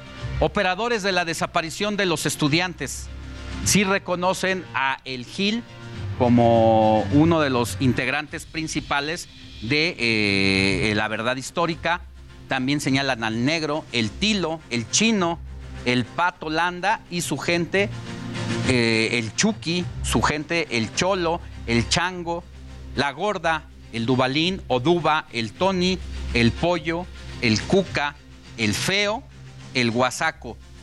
Ah, estos son los principales eh, delincuentes que generan de responsables de la desaparición y muerte de los estudiantes. Seis estudiantes, dice, permanecieron, permanecieron vivo, eh, vivos. Este es el informe de Alejandro Encinas, en donde quiero destacar dos cosas. La primera, que echa abajo parte de la verdad histórica, de, prácticamente la desconoce, pero lo más importante y lo que sigue quedando en duda es que hasta este momento no sabemos dónde están los 43 estudiantes, no sabemos qué fue de ellos. Prácticamente decía Alejandro Encinas también que es probable que ya no estén vivos, pero estamos en la misma situación. A casi ocho años de esta tragedia, las indagatorias siguen, pero la justicia no ha llegado. Fue la propia Comisión Nacional de los Derechos Humanos la que intervino para evidenciar el caso y esta es la historia. Que las instituciones jugaron con nosotros. ¿Cómo no estar enojado si no sabemos nada de nuestros hijos? ¿Por qué la manipulación tan cruel? Porque no pararemos hasta saber la verdad y que se haga justicia. Mientras tanto, se seguirán considerando como desaparecidos a los estudiantes de Ayotzinapa. La noche del 26 de septiembre del 2014, en Iguala Guerrero, se registró uno de los episodios más trágicos y de violación a derechos humanos en nuestro país. 43 estudiantes de la normal de Ayotzinapa, que tenían entre 17 y 25 años, fueron desaparecidos. Los sueños de ellos se esfumaron.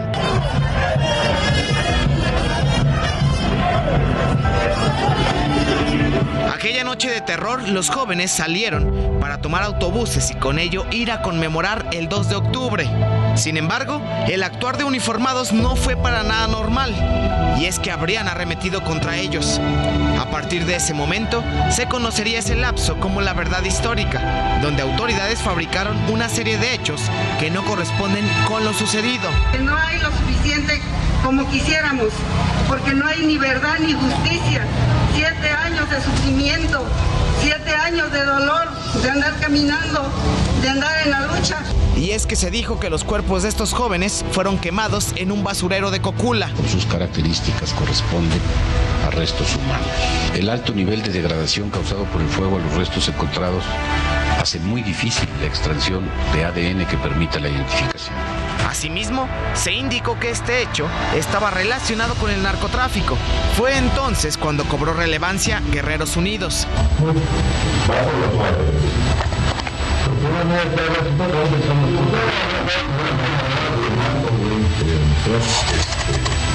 Pero esta versión no convenció a los familiares ni a la opinión pública, debido a que tuvieron que pasar 33 días de la desaparición para que autoridades federales atrajeran el caso. Y no queremos que esto quede en la superficie. No queremos la simulación. Queremos ir al fondo. Así, el caso Yotzinapa, una tragedia que a casi ocho años sigue sin resolverse.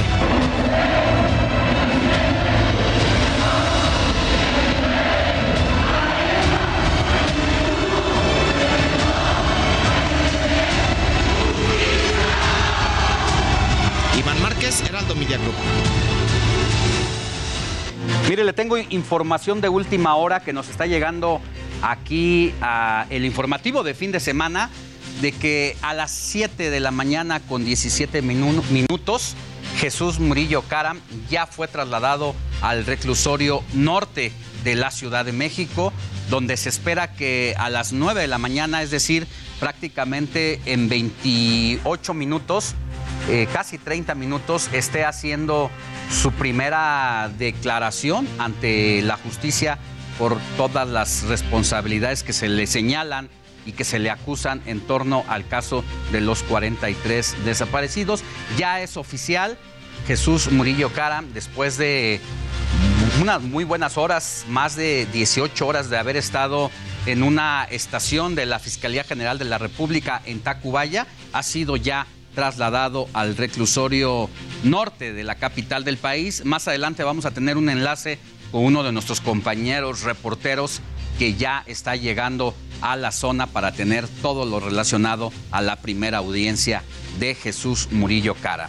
Y sobre el tema, la dirigencia nacional del PRI aseguró que dicho arresto fue una respuesta política, pues esta acción no responde a las familias de las víctimas de dónde quedaron los restos de los jóvenes estudiantes. Y quien no se quedó atrás con sus declaraciones es Alejandro Moreno, líder nacional del PRI. Calificó de inaceptable la persecución y es un golpe mediático la detención de Murillo Karam, dice, aseguró que el ex procurador siempre buscó resolver y procurar la justicia en el caso de los 43 normalistas. Y también hubo reacciones de los normalistas. La sociedad de alumnos de la normal rural de Ayotzinapa no quieren saber de líneas de investigación. Ellos quieren saber dónde están sus compañeros, así de simple. A que deben de culpar y encarcelar a todos los que tuvieron que ver, intervenir en la verdad histórica. Porque es una vergüenza, siendo un informe, así es como le quiso dar el carpetazo al 26 de septiembre. Internacionalmente, México quedó en vergüenza y sigue quedando en vergüenza. Y mire, esta es la portada del periódico El Heraldo de México que le presenta hoy precisamente el caso de la captura de Murillo Karam y de la salida de Rosario Robles. Para quienes nos escuchan por radio, es la portada a dos fotos. Del lado derecho tenemos a Rosario Robles, del lado izquierdo a Murillo, donde dice, el mismo día entra Murillo, sale Robles. Le invitamos a leer las páginas del Heraldo de México. Vamos a una... La noticia no descansa. Usted necesita estar bien informado. It's that time of the year. Your vacation is coming up. You can already hear the beach waves, feel the warm breeze, relax, and think about work. You really, really want it all to work out while you're away. Monday.com gives you and the team that peace of mind. When all work is on one platform and everyone's in sync, things just flow wherever you are. Tap the banner to go to Monday.com.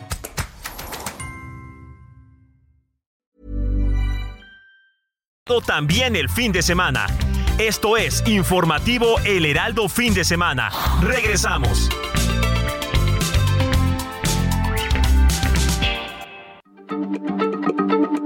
Heraldo Radio, la H se lee, se comparte, se ve y ahora también se escucha.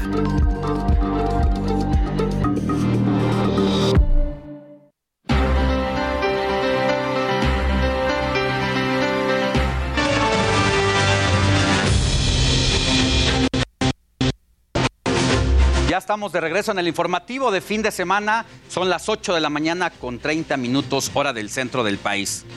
Vamos a seguir con la información. Mire, ante la crisis sanitaria que surgió a raíz de la pandemia, los consultorios adyacentes a las farmacias se convirtieron en una opción para las familias que no tenían la posibilidad de atenderse en los servicios públicos de la salud.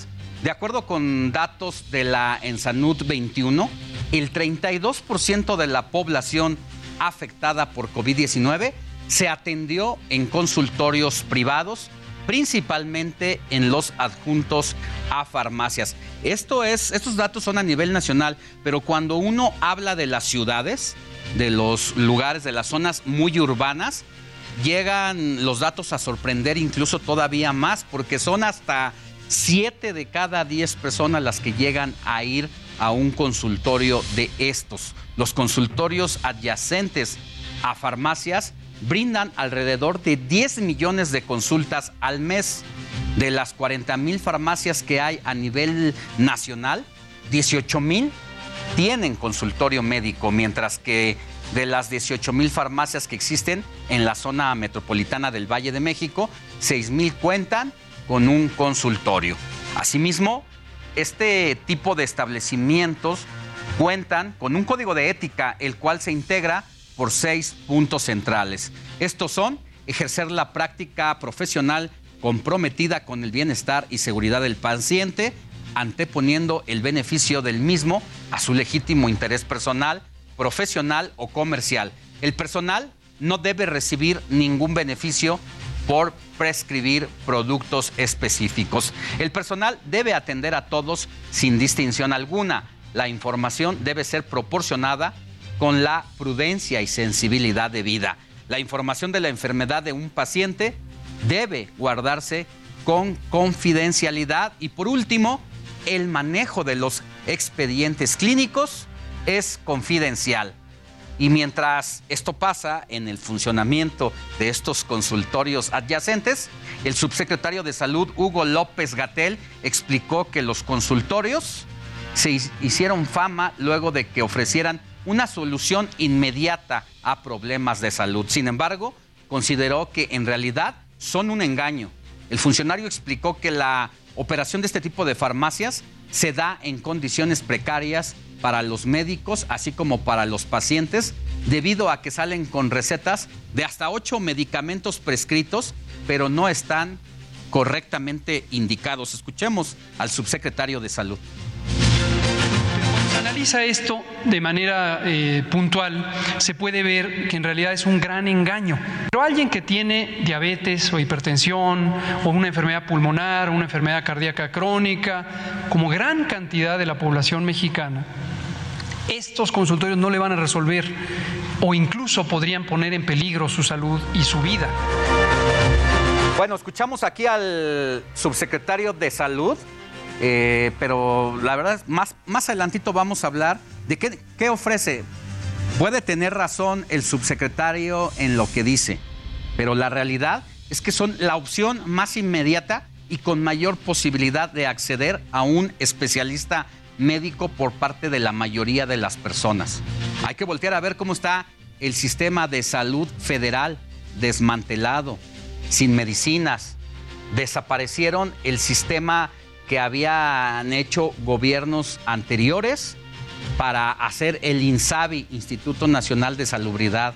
Se les vino la pandemia a los especialistas de este gobierno y prácticamente no funcionó, quedó desvalijado. El proyecto de López Obrador de convertirnos en un sistema de salud como el de Suiza o el de Dinamarca, estamos todavía a años luz de que eso se cumpla, a pesar de que ya vamos en el cuarto año de su gobierno, porque al mismo tiempo, dicho por los representantes del gobierno federal, siguen con esta guerra contra las farmacéuticas que se enriquecían a costa de los contratos, las licitaciones directas para proveer de medicamentos al sistema de salud nacional y mientras siguen esos jaloneos de poderes, de grupos de intereses, la gente, la realidad es que o se curan las enfermedades con pócimas que recetan las abuelas, con test o con otro tipo de herbolaria, o van aquí a los consultorios adyacentes.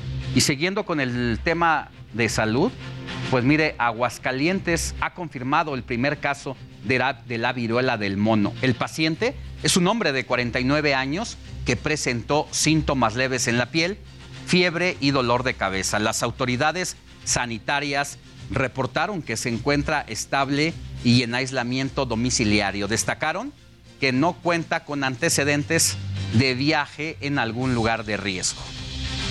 Y en Querétaro se detectó el segundo caso de viruela del mono. El contagio es un hombre residente del municipio Corregidora que pertenece al grupo de edad de 30 a 39 años, tiene síntomas leves y se encuentra aislado de forma preventiva. Por su parte, las autoridades de Guanajuato emitieron ya recomendaciones para evitar contagios de viruela del mono, entre las cuales está el lavado constante de manos y evitar el contacto con personas infectadas. Zoé Robledo, director general del IMSS, adelantó que la llegada de médicos cubanos a los diferentes espacios de salud se va a mantener mientras haya demanda de especialistas en el país. Y dio a conocer que el proceso de adhesión de los extranjeros inició en Guerrero y Campeche, pero se va a extender a los estados que sean necesarios, donde el próximo estado podría ser el de San Luis Potosí. Y durante las últimas 24 horas en el país se registraron 32.569 contagios de coronavirus para un total de 6.217.788 casos. Esto de acuerdo con la Secretaría de Salud Federal. Respecto al número de fallecidos en el país por el COVID-19, se contabilizaron 46 el viernes para tener un acumulado de 326.022 personas que han fallecido a causa de esta enfermedad. Mientras tanto, la Organización Mundial de la Salud ha recomendado por primera vez el uso de una segunda vacuna de refuerzo contra COVID-19 en los grupos de riesgo, tras observarse un declive de la inmunidad frente a la variante Omicron y esos grupos incluyen a todas las personas mayores, a todos los adultos sobre todo, con enfermedades crónicas, así como a embarazadas y ya al personal sanitario, sobre todo al que está en la primera línea de fuego siguiendo con las atenciones a esta pandemia. Científicos hallaron el supuesto local exacto del epicentro de la pandemia en un mercado. Esto de acuerdo con el artículo científico de la Ciencia en el mercado mayorista de mariscos de Hunan, en, allá precisamente en la ciudad de China, fue la probable fuente de los primeros casos conocidos de la enfermedad en el mes de diciembre de eh, pues 2019, desechando así la teoría de que pudo haber sido creado el virus en un laboratorio. Lo que no queda claro es si se confirma la versión inicial, ¿recuerda? De que supuestamente una sopa de murciélagos en un mercado precisamente de comidas allá en Hunan, China, había sido la fuente inicio, la fuente inicial del brote de la pandemia.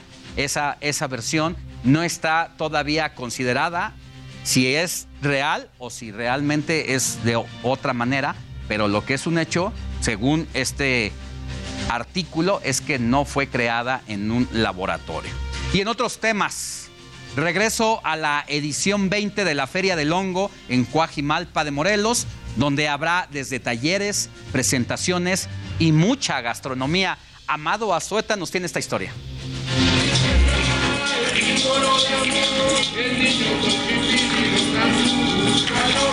Personas originarias de Coajimalpa de Morelos agradecen y pidieron permiso a la tierra para retomar la celebración por los hongos que se suspendió por la pandemia de COVID-19. Corrió a cargo del alcalde Adrián Rubalcaba Suárez inaugurar la Feria del Hongo 2022. El día de hoy, pues sin duda, pues tenemos una exposición sumamente nutrida eh, es una alcaldía que de toda la vida se ha dedicado a la recolección, recolección, de hongos y que además pues no es coincidencia que el plato típico de esta demarcación pues es una sopita de hongos que seguramente está muy bien representada ahorita entre todos nuestros expositores. Y así es, más de 100 expositores representaron con orgullo este alimento milenario, como doña Beatriz Platas, que conoce muchas variedades. Este hongo se llama escobetilla o patita de pájaro. ¿sí? Este, este se da en la parte de donde están los árboles de oyame. ¿sí?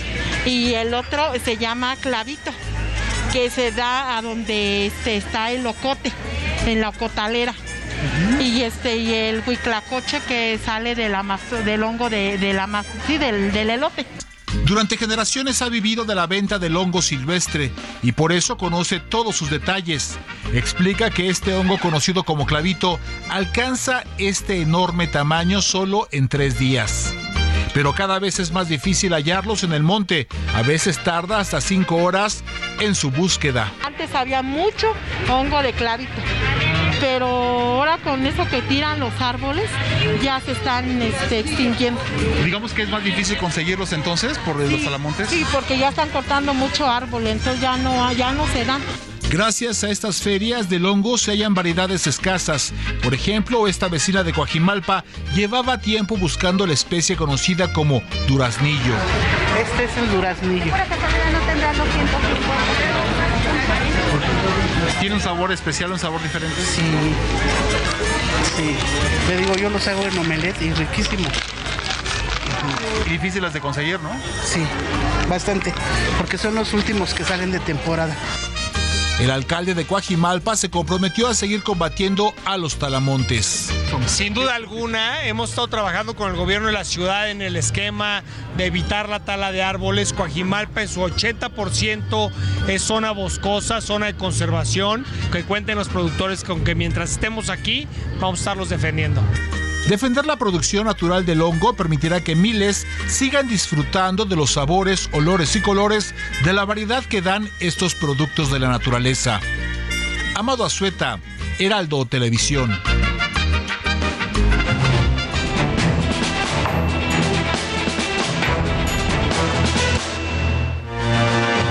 Y bueno, es momento de hablar de los temas de seguridad en el país. Mire, el presidente López Obrador arremetió contra Estados Unidos porque este país emitió estados de alerta de viaje para visitar a México ante la violencia que vive la República. Afirmó que el país norteamericano ha ocurrido allá también hechos violentos, pero a pesar de eso, México no avisa a los connacionales que no visiten ciertas entidades. Bueno, pues esto es lo que dice el presidente de la República, pero la verdad es que el estado de sitio en que han estado algunas ciudades, pues también no le veo en lo particular alguna complicación, porque tampoco es propio de este gobierno, ¿eh? Estados Unidos, cada que hay actos de violencia desde que empezó la guerra contra el narcotráfico, como le dijo el presidente Felipe Calderón entonces, desde ese momento recuerdo con claridad todos los estados de alerta, así que no hay nada personalizado en ese caso y bueno, pues Estados Unidos tiene derecho a poner en estado de alerta a sus connacionales, sobre todo por la gran visita de turistas extranjeros a nuestro país. Y precisamente ante la violencia que se suscitó durante la semana con quema de vehículos y establecimientos en Baja California, el presidente encabezó una reunión de gabinete de seguridad en Tijuana, donde la gobernadora morenista Marina del Pilar señaló que algunos cobardes, así lo dijo, quisieron asustar a la población, pero se toparon con un brazo poderoso. Hace una semana algunos cobardes quisieron asustarnos y se toparon con un brazo poderoso. Se encontraron con un pueblo uniformado. Tristemente, en medio de una contingencia y de un escenario tan sensible, hubo quienes de manera irresponsable buscaron lucrar políticamente difundiendo noticias falsas y generando alarmismo. Quisieron crear incertidumbre, pero en cambio se toparon con un rumbo claro, con un pueblo y un gobierno trabajando de la mano como no ocurría en épocas pasadas. Aquí respaldamos su política de seguridad, presidente, atendiendo las causas.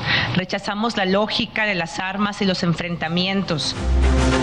Y mire, esta visita que hizo el presidente de la República con la gobernadora de Baja California ocurre luego de un pleito interno entre Morena y quien fue el sucesor de Marina del Pilar, que es Jaime Bonilla. Hay que recordar que es el exgobernador que a través de un albazo de ley en el Congreso local intentó perpetrarse en el poder más de dos años, porque para compaginar los tiempos electorales en aquella entidad, el gobierno pasado solamente era de dos años. Él quería quedarse otros cuatro y le falló, eh, no tuvo tacto político, el reclamo y la presión social le dieron reversa.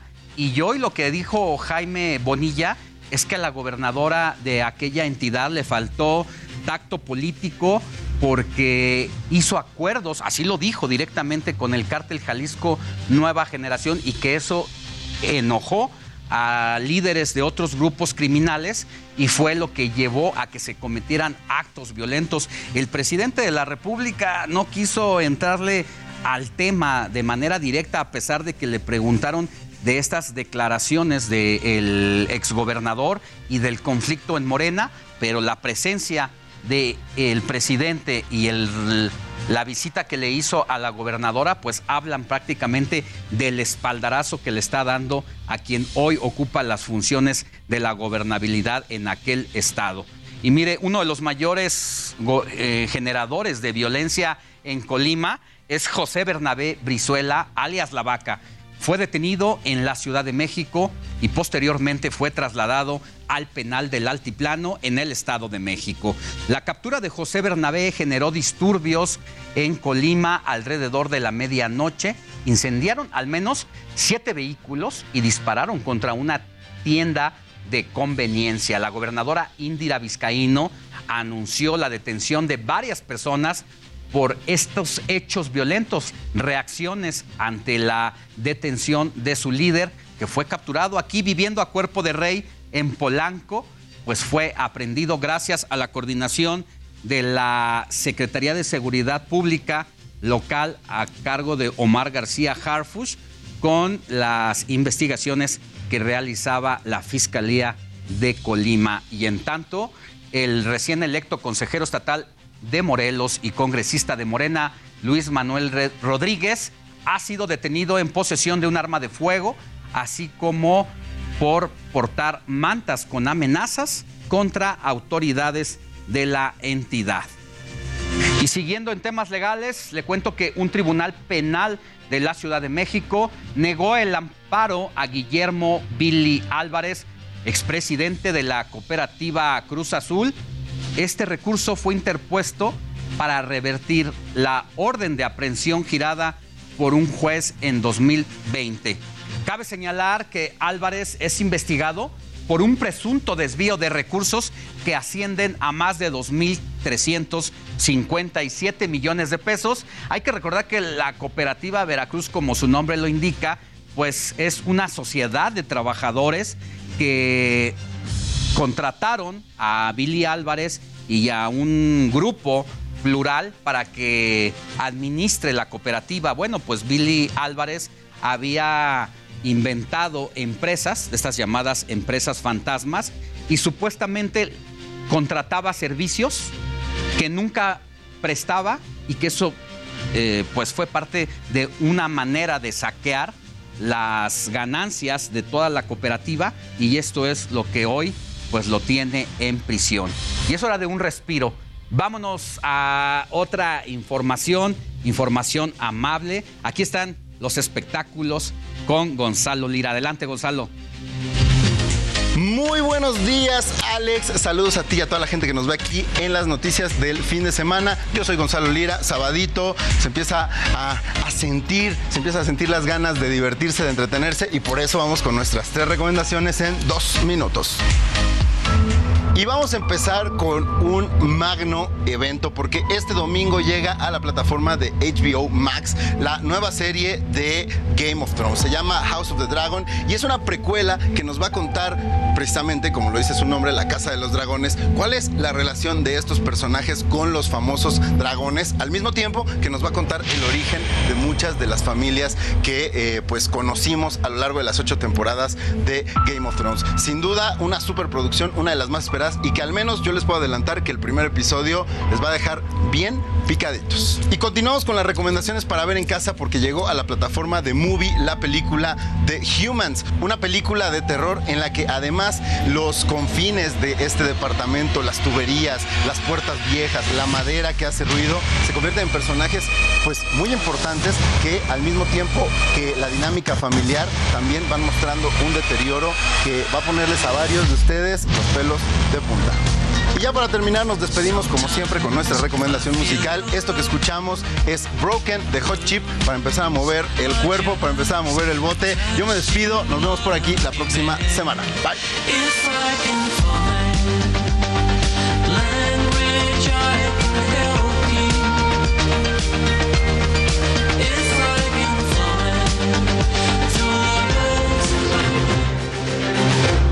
Gracias, como cada fin de semana, a Gonzalo Lira. Y es momento de ver los mensajes de la audiencia. Recuerde nuestro WhatsApp al 55 91 63 51 19 y ya comenzaron a llegarnos nuestros primeros mensajes. Buenos días, Alex. Soy Verónica Pérez. Disculpa, ¿sabes si este sábado habrá ferias de regreso a clases en la Ciudad de México? Sí, hoy habrá ferias de regreso a clases Anótelo bien, en las alcaldías Tlalpan y Xochimilco, donde podrán encontrar uniformes escolares, papelería, mochilas y también calzado. Híjole, eh, la verdad es que hoy con la situación, la economía familiar como está, por el incremento a los precios de los productos de la canasta básica, hoy también los padres de familia pues se van a encontrar con los elevados precios. Estábamos viendo un reporte que hicieron nuestros compañeros aquí del informativo de fin de semana del porcentaje que va, están subiendo los útiles escolares, que va desde un 10 hasta un 15% respecto al año pasado. Y por eso siempre estos tianguis son una liviane, porque sí son más baratos que en las papelerías tradicionales. Siguiendo con más mensajes. Hola Alex, muy buenos días a todo el equipo. Ya estamos viéndolos por el canal 8 para estar informados. Saludos de su amigo Miguel Luna. Gracias Miguel. Hola Alex, ya estamos apurados con la compra de útiles escolares. ¿Sabes cuándo van a dar el apoyo de útiles escolares de la SEP en 2022? Soy la señora Silvia Rivera. Mire, los apoyos del programa Mi Beca para empezar, eh, van a comenzar a depositarse a partir del 1 de septiembre de 2022 y los apoyos son de 500 pesos para el nivel preescolar y 550 para primaria y secundaria. Bueno, algo es algo. Ahí está. Recordemos nuevamente el número de WhatsApp 55 91 63 51 19.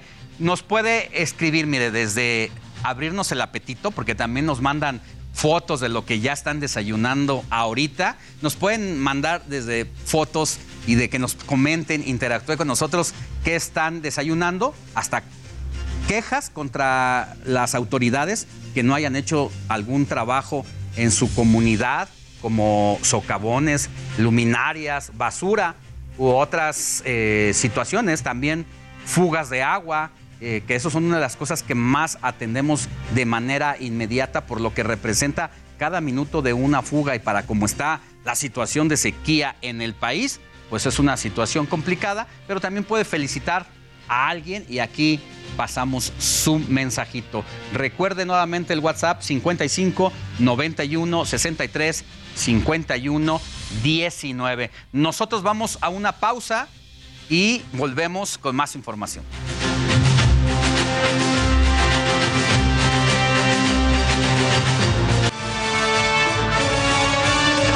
Este es un evento. La noticia no descansa. Usted necesita estar bien informado también el fin de semana. Esto es Informativo El Heraldo Fin de Semana. Regresamos.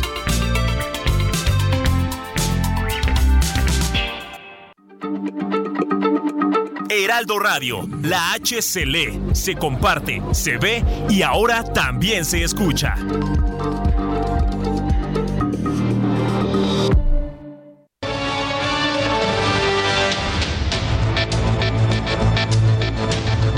Resumen informativo.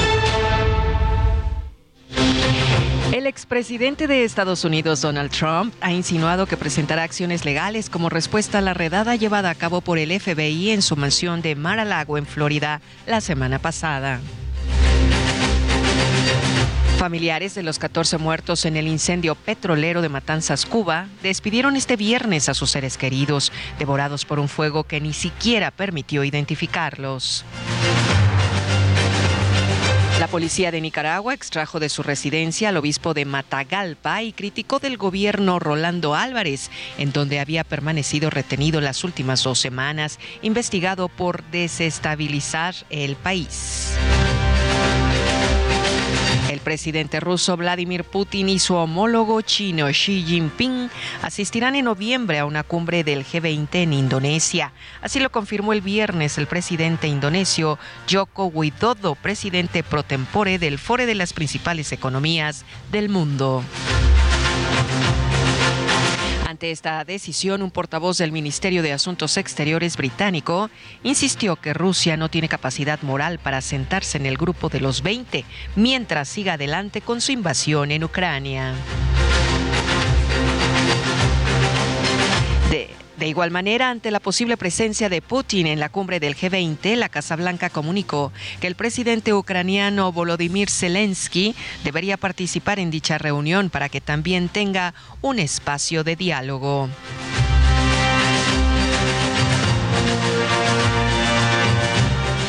Mira, el gobierno capitalino asestó un golpe a las denominadas montadeudas que traen azotada a la población, pero sobre todo a los usuarios de telefonía.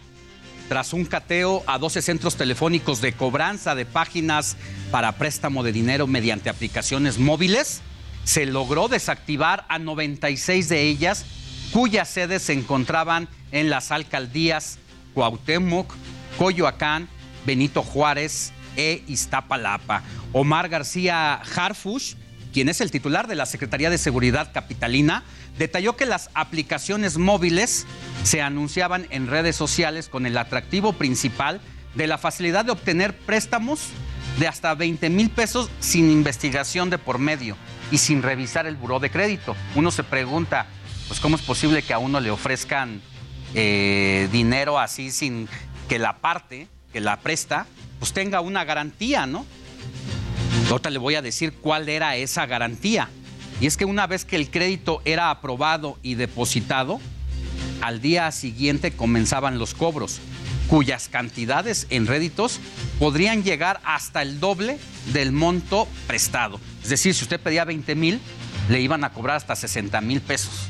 Y asimismo se indicó que el 70% de las víctimas eran mujeres. El funcionario señaló que en total se detuvo a 27 personas, entre ellas una mujer colombiana, así como a cinco personas de nacionalidad china. Incluso señaló que una de estas aplicaciones era coordinada precisamente desde aquel país asiático. Y de acuerdo con la Fiscalía, estas son algunas de las 679 aplicaciones que se tienen identificadas hasta ahora de las cuales 311 siguen activas, mientras que el resto, el resto dejaron de operar. Hablamos de Guayaba Cash, Limón Cash, eh, Sueño, Vamos Préstamo, Credit Plus, Gato Préstamo, Credit Familia, José Cash, entre muchas otras. Y a continuación te presentamos algunas señales para detectar a monta deudas. Mire, y es que esto ocurre muy frecuente entre los grupos de WhatsApp, incluso se mandan links donde se ofrecen pues estas posibilidades de préstamo. Y desde inicio se trata de empresas desconocidas, ¿no? Igual que con los bots de Twitter, si notas que hay algo raro en las direcciones electrónicas, pues eso ya está mal. Tienen demasiadas descargas y pocas opiniones. Además, de que la mayoría de las opiniones son negativas o no tienen simplemente información disponible. Además, los montadeudas te pedirán calificar su, su plataforma antes de brindarte cualquier servicio. Y existen también frases mal redactadas, faltas de ortografía o hasta malas traducciones.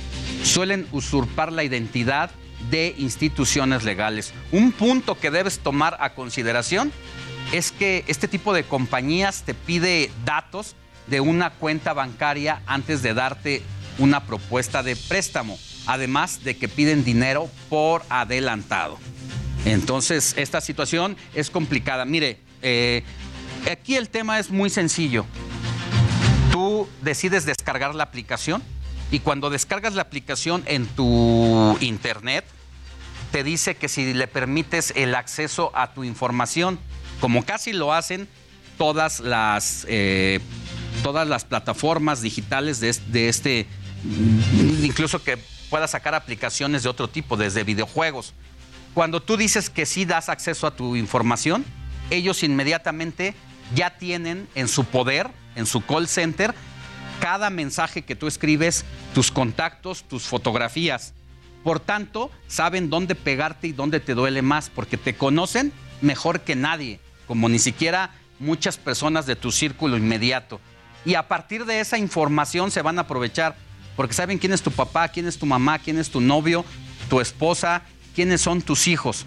Cuando empiezan a extorsionarte para cobrarte, de inmediato te empiezan a mandar fotografías tuyas para decirte que si no les pagas o no les haces depósito, esas fotografías, si tuviste algunas fotografías íntimas, se las van a dar a conocer a tus padres o a tus esposos, tus esposa, tu esposo, tu esposa, y pues eso empieza a ponerte en alerta. Y si no las tienes, ellos se encargan de fabricártelas. Por eso hay que tener mucho cuidado de lo que hacemos en nuestras redes sociales.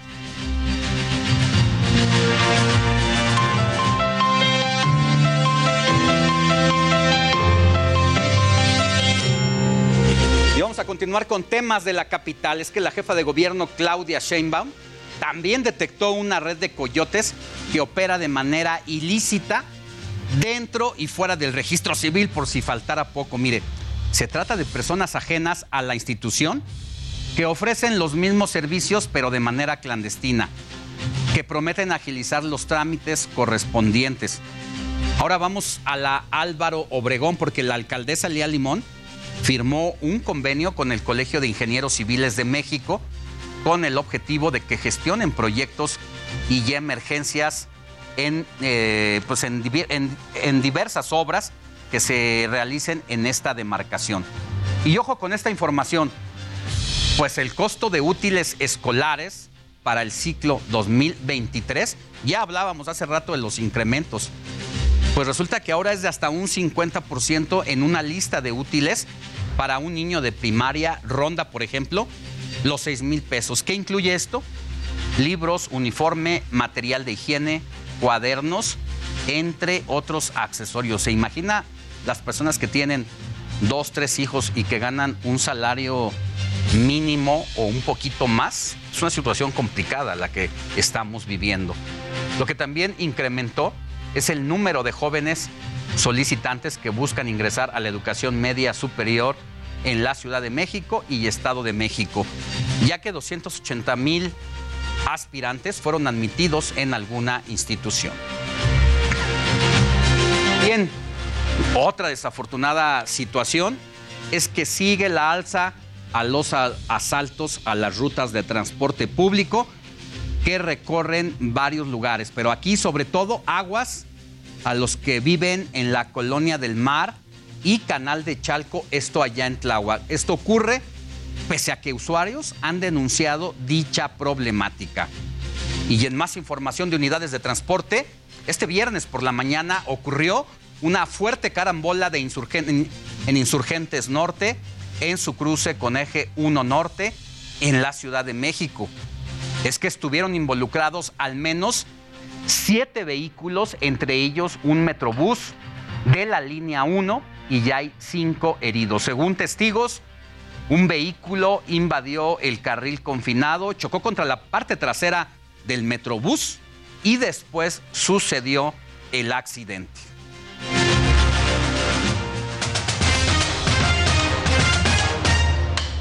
Deportes. Es tiempo de ir con los deportes y lo mejor de este fin de semana.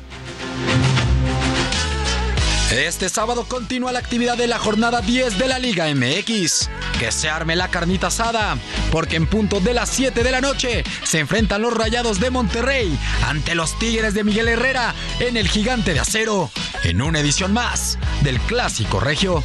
¿Se va a hacer o no se va a hacer la carnita asada? Y posteriormente, a las 9 de la noche en el Estadio Azteca, el ave de las tempestades, el motivado América, se enfrenta ante Cruz Azul en el clásico joven. Ya es oficial, el mediocampista brasileño Casemiro es nuevo jugador del Manchester United. Esto luego de que el Real Madrid aceptara la oferta de los Red Devils. El Manju desembolsará 60 millones de euros por el fichaje del mediocampista carioca, a cambio de cuatro años de contrato. Ah, caray. Eso sí me interesa, ¿eh? Tras haber sido operado con éxito, Jesús el Tecatito Corona recibió la visita de su compañero del Sevilla, Iván Rakitic, quien no perdió la oportunidad de tomarse la foto del recuerdo con el Tecatito.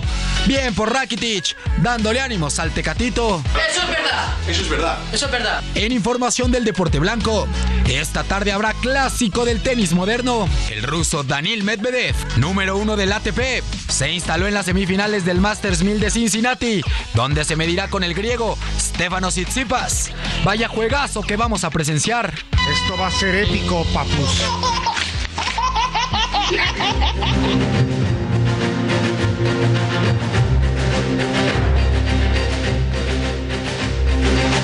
Y bueno, vamos a continuar con más de los deportes, ya que faltan solo ocho días para que se lleve a cabo el maratón de la Ciudad de México. Y mire, pues este maratón la verdad es que genera muchas expectativas, porque yo creo que entra en el top de los eh, de las justas deportivas en esta disciplina, de las más importantes en el mundo, por muchas circunstancias, incluyendo por la geografía. Eh, correr a una altura de 2.300 metros sobre el nivel del mar no es cualquier cosa y sobre todo las pendientes que luego recorren estos grandes atletas. Y precisamente para hablar de este tema ya está aquí en el estudio Raúl Paredes, es director de la Maratón de la Ciudad de México. Querido Raúl, muchísimas gracias por haber venido. ¿Cómo, estás? Buenos ¿Cómo días. estás, Alex? Además, Literal. vienes todo hecho un figurín como atleta. Ya te volviste también, eh, pues, corredor. Somos corredores. Fíjate, siempre me ha gustado mucho el, el- el deporte. Es algo que, que tienes siempre que complementar. Finalmente también te ayuda mucho a, a generar un tema de disciplina. Y ahora además, fíjate que con la pandemia creo que muchos más personas que dejaron de poder ir al gimnasio, a la alberca, este, a cualquier otro lugar. Entonces creo que optaron por ponerse los tenis, que además es el deporte más democrático, porque el que tiene más y el que tiene menos, solo te tenga que poner los tenis, tener voluntad y salir a la calle. Entonces ahora estamos ya... Y un listos. momento donde la salud mental se ha convertido en una de las principales problemáticas de las sociedades, precisamente por el encierro, por la falta de trabajo, por todo lo que representó el temor, el pánico de ir descubriendo esta, pues este virus y de irlo experimentando, de saber que quizá tarde o temprano nos íbamos a enfermar. Muchos todavía siguen invictos, pero un gran porcentaje de personas de nuestro círculo inmediato sabemos que ya han pasado por esa situación. ¿Cómo empezamos? Cuéntanos qué nos trajiste. ¿Puedo, Pues adelante, ¿puedo tomarlo? adelante, pues esa es Aquí la nos invitación trajo. especial. Yo siempre digo que ella es la invitada, yo nada más la paseo. Ella es la invitada, tú eres el vocero de, Soy el de vocero. ella. La maratón de la Ciudad de México, 28 de agosto de 2022. Pues este es el, el- la playera con la que se va a correr y cuéntanos de esta, de esta Esta es medalla. la medalla. Mira, si quieres, la empezamos aquí con la playera. Mira, a ver dónde. Está muy padre la medalla. ¿Dónde se ajá. las ponemos acá?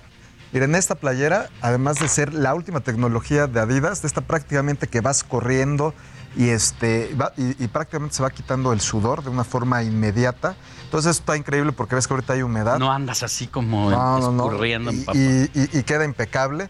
Además de que, mira, tiene aquí, si si lo pueden ver todos, Los bordados bordados, sí. oaxaqueños, que eso la hace muy mexicana, muy moderna, pero al mismo tiempo muy mexicana. Acá atrás Sí, porque al final, independientemente de que se corra en la Ciudad de México, que pues es una gran metrópoli, al final está representando a la República Mexicana Es como correcto. Y aquí, pues mira, la medalla de- del, del medio maratón, este, del maratón, ya todavía quiero el medio maratón. Mira, es- e- esta representa, oye, al recinto, uno de los más bonitos que tenemos en nuestro país, que es Sí. el Palacio de Bellas Artes, pero además es un símbolo de por donde cruza el maratón de la Ciudad de México. cruza por ahí. Incluso esta colección es una de seis, que incluso empieza... A ver, déjame, porque nos están escuchando también por radio. Entonces, tenemos una playera que eh, la tela, como dices, la tecnología. Aero Ready. Pues se siente, se siente la, no sé, como entre satín, entre esta, este que usan los atletas también de alto rendimiento de natación. natación, de fútbol. Este, eh, y por en- enfrente tenemos unas grecas bordadas, como dices, de aspectos muy propios de la cultura oaxaqueña, y a la espalda dice Indeporte, está, es como la, el emblema del Palacio de La de Bellas. Artes y dice Maratón de la Ciudad de México. Luego la medalla, igual para quienes nos escuchan por radio, es una medalla que será de unos 10 centímetros, dice 2022 y del mismo modo, como grabada en alto relieve, está precisamente también el Palacio de Bellas Artes y esta se va a dar a todos los Ya. corredores. Quien logre cruzar la meta de los 42, Quien logre. 195 se va a llevar esta, que creo que es una colección de seis. Ajá. Eh, a- estos son los monumentos icónicos por donde pasa el maratón. Mira, el primero fue la Biblioteca de Ciudad Universitaria, el segundo Chapultepec, el tercero Revolución, cuarto Bellas Artes. Ya quien corre a la quinta le va a tocar la Torre Latino y ya la sexta edición será el Zócalo de la Ciudad de México. O sea, prácticamente es el recorrido del maratón. Oye, en- yo decía al inicio, es uno de los países, México, más importantes en cuanto a la realización de este tipo de actividades, de esta maratón. Así es, mira, México es uno de los maratones, el número 9 en el mundo en, en importancia. Además de que este maratón tiene lo que se llama la etiqueta Elite, antes conocida como Oro, por, eh, que, eso te certifica la World Athletic, digamos, este, la, organización a nivel internacional de atletismo que nos pone como en el segundo nivel de los maratones más importantes.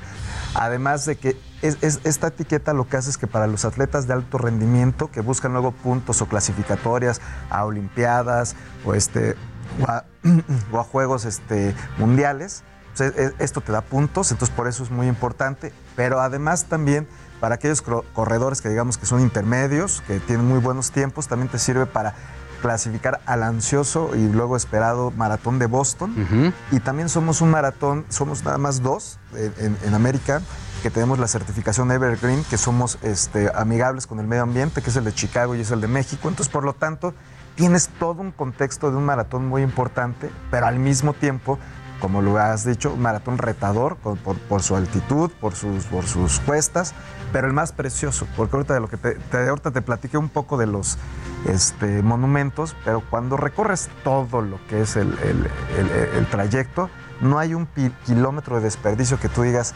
increíble, es mi ciudad, o sea, nos habla de nuestra historia y además de su progreso, de esta propia ciudad, que a nosotros los capitalinos nos debe sentir muy orgullosos. Definitivamente. Oye, y bueno, no se diga México, sí estamos los corredores mexicanos.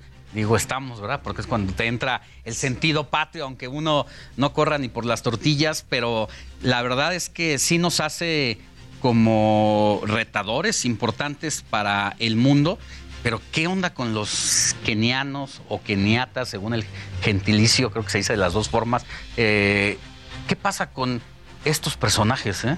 Pues mira, nosotros cuando nos tocó encabezar esta dirección, lo que dijimos es que el maratón de la ciudad tenía que ser la Fórmula 1 de las carreras, tener ese nivel, pero además por lo mismo de que es el más retador, pues de- de- decirles, pues solo los mejores del mundo lo pueden correr. Entonces, por lo tanto, hicimos una convocatoria muy amplia también a nivel internacional y te puedo decir que tenemos 16 corredores internacionales que anunciamos en el Foro Maratón este, hace ocho días con grandes tiempos como Silas Crypto o este, Edwin Kripop o Amane Berizo, Mm. que traen, los hombres traen tiempos de 2.26, que es por abajo del récord de la ciudad, que es 2 horas 10.38, pero también cabe decir que, el, que la- el- el- eh, digamos, el récord de la ciudad también implica la altura. Entonces, estos corredores, aunque traen sus 2.06, seguramente la altitud le hará una conversión, pero te puedo decir que por lo menos ellos dos van a estar muy cerca de, de- de romper el récord de la ciudad.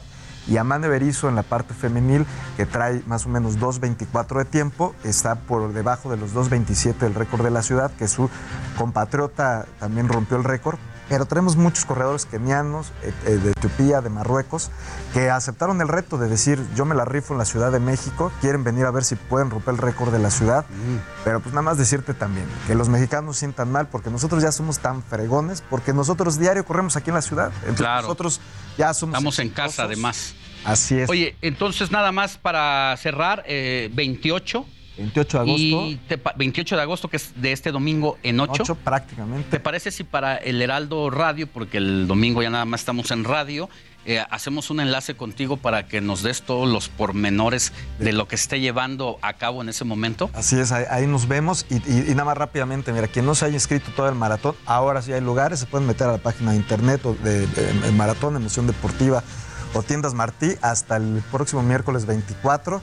Luego 25, 26 y 27 podrán recoger esta playera aquí en el World Trade Center, muy cerquita. Y si alguien no se inscribió, ahí también todavía va a poder inscribirse. Pues muy bien, estamos a tiempo. Así es, todavía hay tiempo. Muchas gracias, querido Orún, por haber Gracias. venido aquí con nosotros al Y- informativo. Y de- quien vaya a participar, nos vemos en la meta el próximo 20. Así es. Que tengas buen día. Gracias. Vamos nosotros a más información. Mire, nos enlazamos con Daniel Magaña hasta el reclusorio norte, porque en este momento se está llevando a cabo la audiencia de Jesús Murillo Caram, quien ingresó a este sitio a las primeras horas de este sábado. Adelante.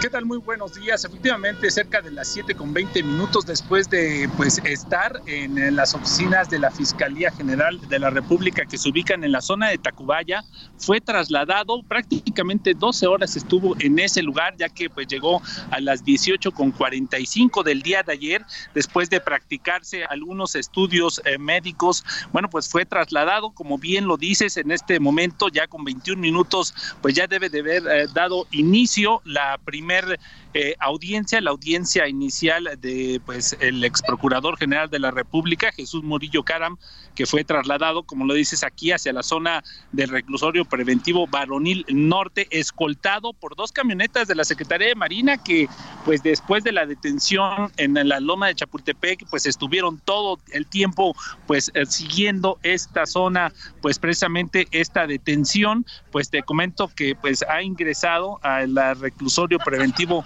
Varonil Norte, en donde se tiene previsto esta audiencia que pues definirá en primer lugar la legalidad de la detención y se decidirá si se vincula a proceso. En caso de ser así, pues la defensa pues legal podría pedir una duplicidad de plazo de 72 a 144 horas para determinar la situación jurídica del ex procurador. Se puede decir que pues eh, podría seguir el proceso eh, fuera de prisión dependiendo de la gravedad de los delitos, como lo considere el juez de control. Hay que recordar eh, eh, que Murillo Caram, bueno, pues ya tiene 74 años y bueno, pues ya será pues eh, como el ex procurador, pues de alguna manera que estuvo encabezando pues las investigaciones en torno a la desaparición de los 43 normalistas de Ayotzinapa, bueno, pues ya será el juez de control que, que decida incluso las medidas cautelares que puedan darse en este y en esta audiencia inicial aquí en la zona del reclusorio norte. Parte de lo que ocurre y bueno, pues vamos a estar eh, atentos de esta evolución aquí en el reclusorio norte de pues este juicio que inicia el ex procurador eh, Murillo Carmen. Dani, ¿se sabe entonces si ya está la defensa? Supongo que sí, de Murillo Caram. ¿Y se sabe quiénes son los abogados? Sí, todavía no, no se tienen los nombres, pero sí, obviamente el grupo de abogados pues también ingresó para estar presentes en esta audiencia. Se identificaron con el juez de control pues como la defensa del el ex procurador y bueno pues ya el, eh, pues el seguimiento jurídico pues serán ellos los cuales estén dando los pormenores ya también poco más adelante pues sabremos los nombres de este grupo de abogados que encabezará la defensa de Murillo Caram. Pues vamos a estar muy pendientes de este de esta audiencia que va a ser determinante. Has puesto el tema central sobre la mesa para quienes son sus abogados, que seguramente de entrada van a recurrir al tema de la edad, 74 años, que de acuerdo a la Constitución, pues es un derecho que le da enfrentar un proceso en casa, según el nivel de los delitos que se le imputan, y seguramente también no dudamos que le van a decir de algunos achaques. Ya se hablaba ahí ayer de manera extraoficial de padecimiento de Alzheimer y seguramente por ahí irá la ruta de la defensa. En caso de que ocurra algo importante de aquí a las 10 de la mañana, Dani Magaña, estamos eh, contigo haciendo un enlace nuevamente. Claro que sí, continuamos atentos y como bien lo comenta.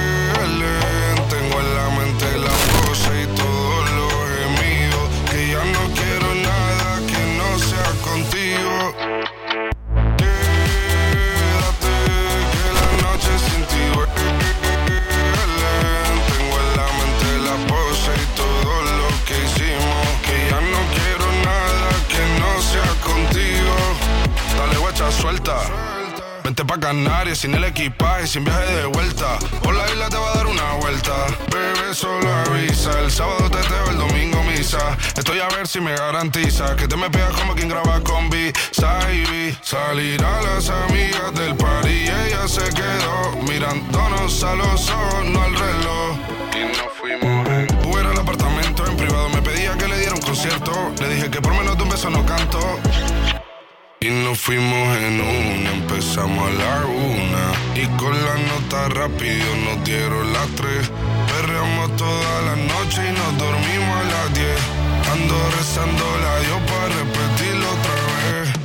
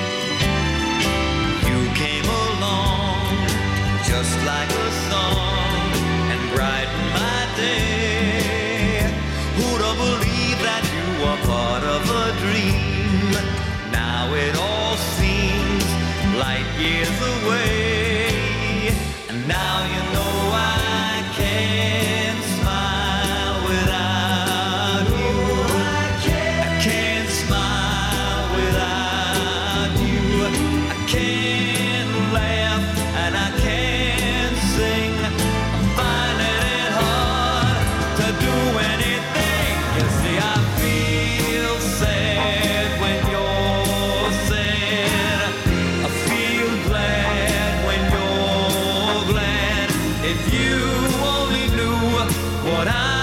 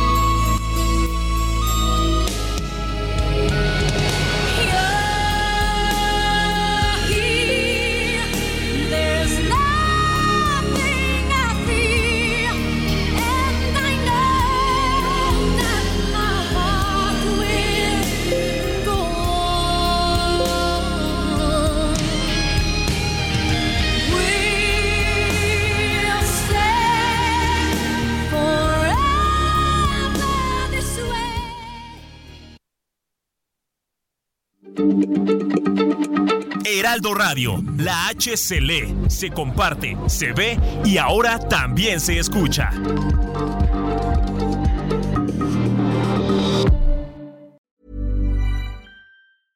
Hey, it's Paige DeSorbo from Giggly Squad. High quality fashion without the price tag. Say hello to Quince. I'm snagging high-end essentials like cozy cashmere sweaters, sleek leather jackets, fine jewelry, and so much more. With Quince being 50 to 80% less than similar brands.